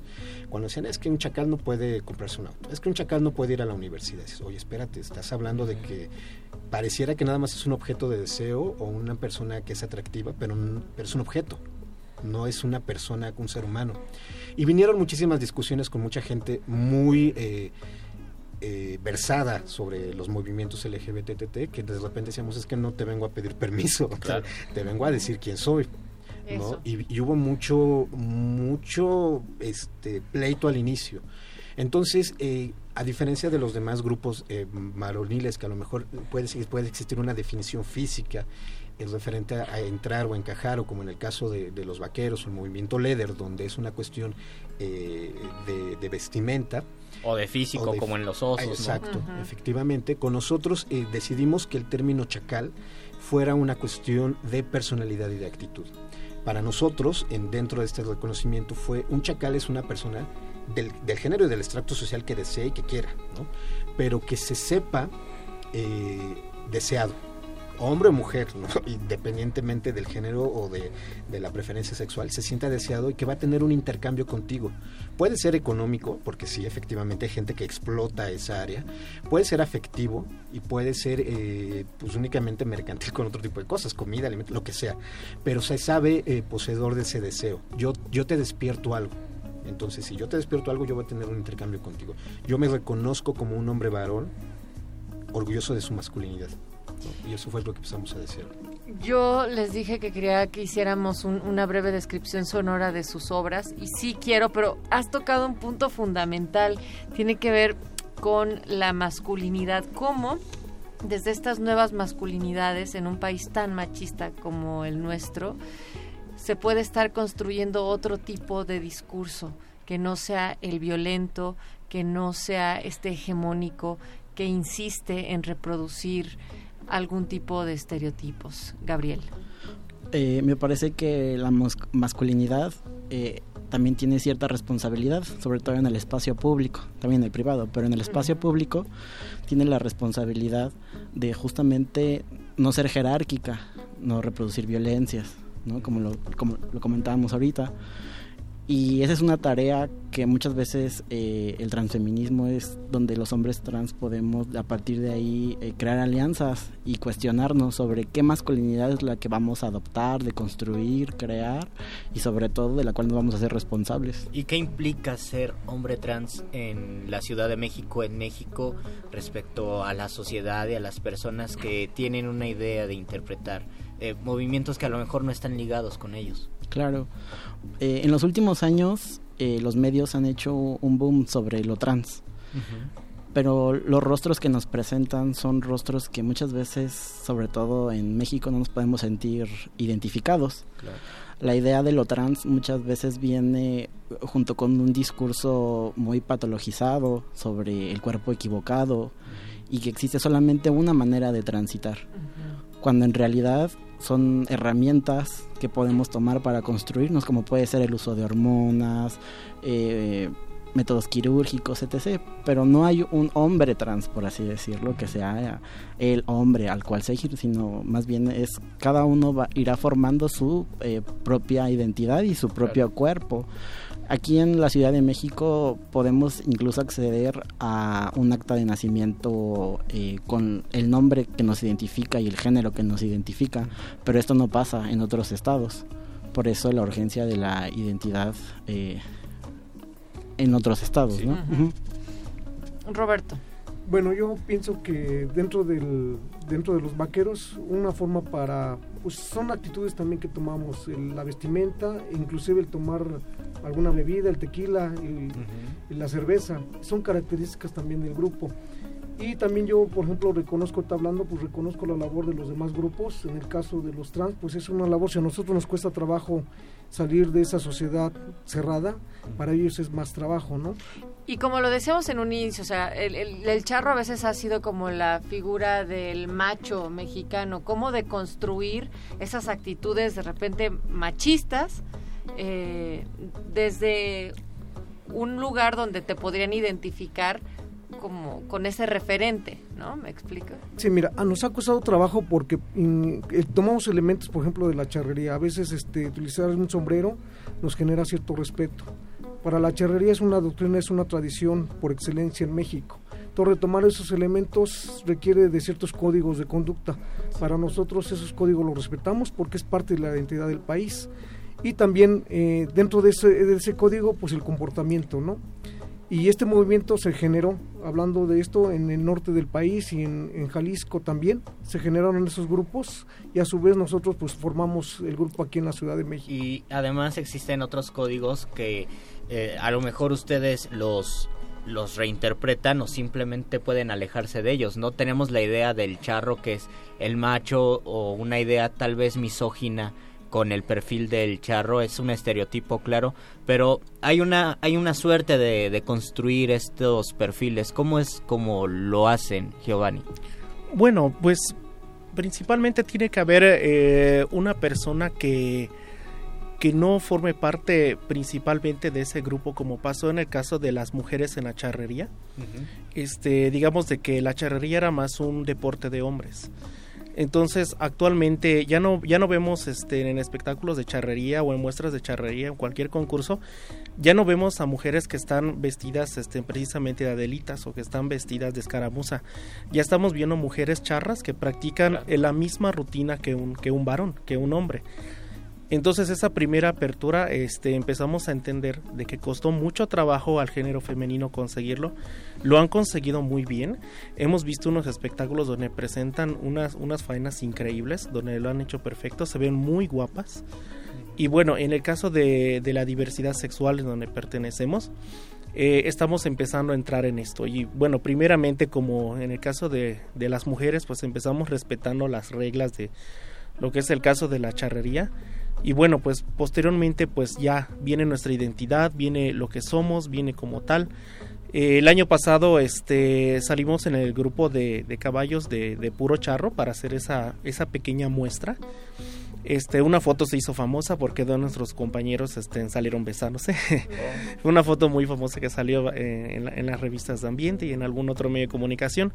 Y bueno pues es empezar a partir de ahí eh, empezar a, crear abrirnos un camino este pero siempre este mostrando respeto a las cosas como son no Tenemos por acá un comentario en Twitter, dice el señor Rivas, qué rolón el de Placebo, acaban de poner, es de mis rolas favoritas, excelente programa. Pues vamos a escuchar Vamos a otro escuchar rolón. Otro rolón. Em, The Cure. Cure. ¿cómo no? A ver si esta te gusta, porque es The Cure. A Giovanni dice que le ha gustado toda la selección musical de has Punto tenido R. una selección musical fabulosa Close creo. to me, Robert Smith, cómo no, pues el vocalista de The Cure que ha tenido varias transformaciones de su imagen. Sin embargo, es un claro ejemplo de que el maquillaje y el estilo pueden tomar formas masculinas y combinarse en un excelente concepto. Ahí les va.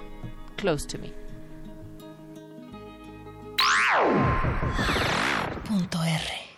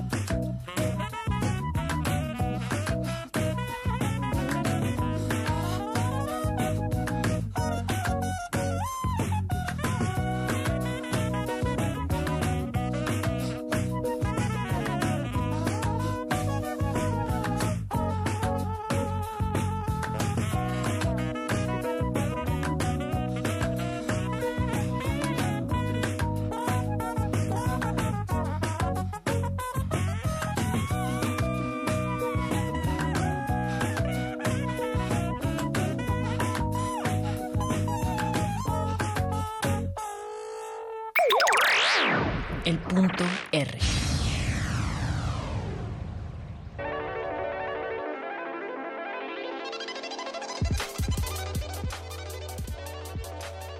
Escuchamos a The Cure. Estamos en la recta final de este punto R, hablando de chacales. eh, salieron Vaqueros, vaqueros, trans. hombres trans y sobre todo de una exposición y una muestra que se lleva a cabo justo en este momento hasta el 5 de 2 de julio. hasta el 2 de julio y queremos saber sonoramente de qué va, cómo participan ustedes y tal vez cómo fue que llegaron a ese punto.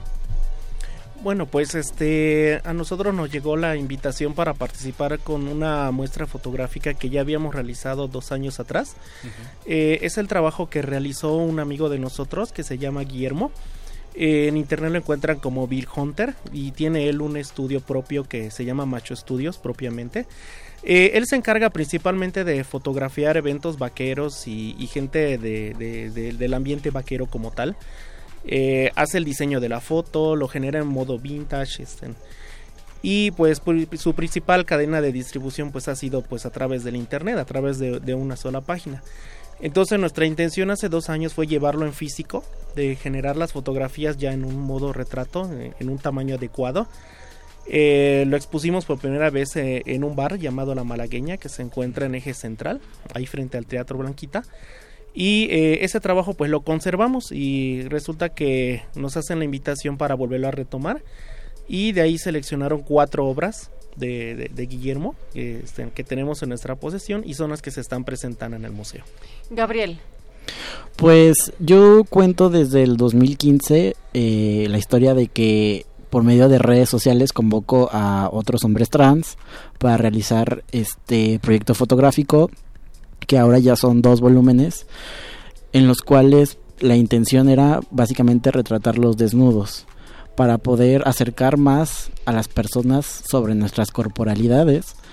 Y a partir de eso pues se ha presentado en alrededor de 10 recintos. Eh, justamente uno de ellos es la exposición que se está montando ahorita y la importancia es acerca de estas identidades transmasculinas que generalmente no pueden ser visibilizadas dentro de otros espacios, pues como el arte sí no los permite, ¿no? El- la permisibilidad del arte sobre la desnudez. ¿Y qué tanto de acceso hay de comunicación con otras per- con otros hombres transexuales? Eh, ¿A la primera aceptan? ¿Cómo es este proceso? Eh, es difícil el contactarlos eh, para realizar este tipo de fotografías, sin embargo, y pues yo celebro la valentía de todos mis compañeros al, al unirse a este proyecto que en realidad es un proyecto colectivo. Eh, Eduardo. Sí, eh, en este caso la- las personas que puedan asistir a la galería en- por parte del grupo de La Madriguera, que aborda propiamente lo de los chacales, presenta un poco del trabajo que se se ha realizado en el grupo sobre esta cuestión de lucha de identidad, eh, desde cómo nos llegamos a contactar un poco de las novatadas que hacíamos, porque esta cuestión de masculinidad precisamente nosotros nos dirigíamos o nos manejábamos como a lo mejor una, una fraternidad de universidad. Quieres ser parte del grupo, te tienes que ganar tu lugar. No es nada más de llegar y ya eres bienvenido. O sea, tienes que pasar cierto tipo de, de normas para ser parte de la banda, parte del grupo. Este, este rollo de que se da entre varones, ¿no? Que en ocasiones Sí, se da y que en muchos grupos de bandas o estas ideas Exacto. que tenemos, ¿no? Debe cumplir un ritual. Sí, y entonces este trabajo que se estuvo realizando, eh, nos acercamos hace algunos años con la Galería. José María Velasco para presentar una, una muestra que se llama Hombre con sabor a tierra mojada, que es precisamente hablaba sobre el chacal. Nos haya permitido eh, trabajar al interior de la República, Monterrey, Hidalgo, Guanajuato, eh, Puebla. Entonces, dentro de, eh, de la galería podrán ver todo este tipo de expresiones y contactos que se llegó a tener. Afortunadamente, el grupo siempre se manejó mediante colectivo los la muestra propiamente no es como que muy eh, pop comercial o con técnica, ha sido bajo los recursos que hemos tenido. Afortunadamente llegamos hasta la creación de una división eh, de radio por parte de la, de la agrupación. Se hizo también un movimiento eh, por parte de, de una estructura más social y con carácter de, de, un, de, de no sol- solo sexual, sino que también hubiera un énfasis dentro del movimiento con un, con un porqué, ¿no? Un Claro. por qué estamos luchando, por qué nos estamos identificando. Y eso es lo que pueden ver eh, por parte del grupo de la madriguera en esta exposición, a lo mejor un poco más rústico, un poco más... eh, urbano, pero es la, la forma como estos varones que, que conformamos la periferia de la, de la metrópoli nos hemos reunido para mostrar lo que somos. Muy bien, pues nuevamente por favor la invitación en Peralvillo 55 en la colonia Morelos. Afuera del metro Lagunilla, ¿verdad? Ajá. Así es. Eh, ¿De qué horario más o menos están abiertos? Es de 9 de la mañana a 6 de la tarde y los miércoles cierran hasta las 8 de la noche. En la página de Limba pueden checar la información, pero ¿hay página de Facebook o algo así? Sí, la página en Facebook de la Galería José María Velasco. Venga, pues muchísimas gracias nuevamente Eduardo Pérez, mi queridísimo Gabriel García, Gracias. Roberto Vergara, Giovanni Echeverría por estar aquí en el punto R y sobre todo, bueno, pues invitamos a cada uno de los escuchas a que vayan a Y que visitar. conozcan otra manera Crisol. de, de expresar la masculinidad. Eso, muchísimas gracias Luis Flores Muchas del Mal. gracias Natalia Luna y del otro lado Mónica Sorrosa La y Chief. Andrés Ramírez en los controles y en la, en la operación. Muchísimas gracias a todos los que nos sintonizaron y nos vamos a despedir con otra rola. Sí, eh, Andy Mountains, quien ah, cuando se presenta hace un acto ahí muy performático entre teatralidad y elementos del vestuario y él dice que no le avergüenza vestirse como mujer porque ser mujer no es vergonzoso. Vamos a escuchar Somos de papel mojado. Así se despide el punto R.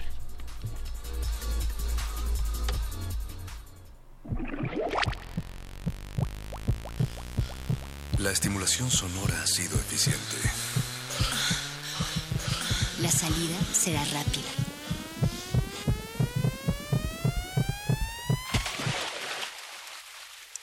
Vuelve cuando quieras volver a escucharte. El punto R. El, el- el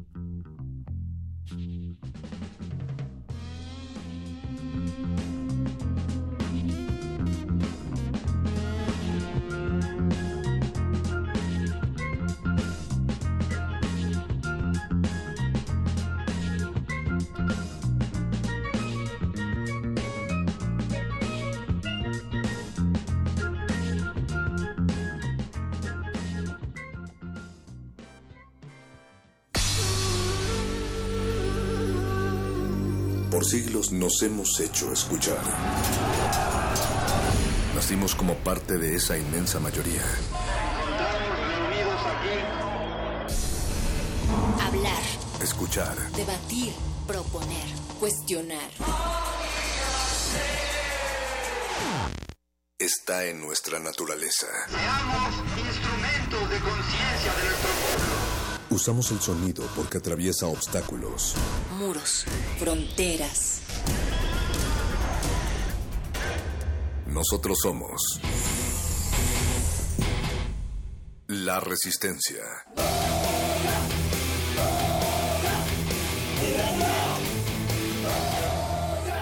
Resistencia modulada.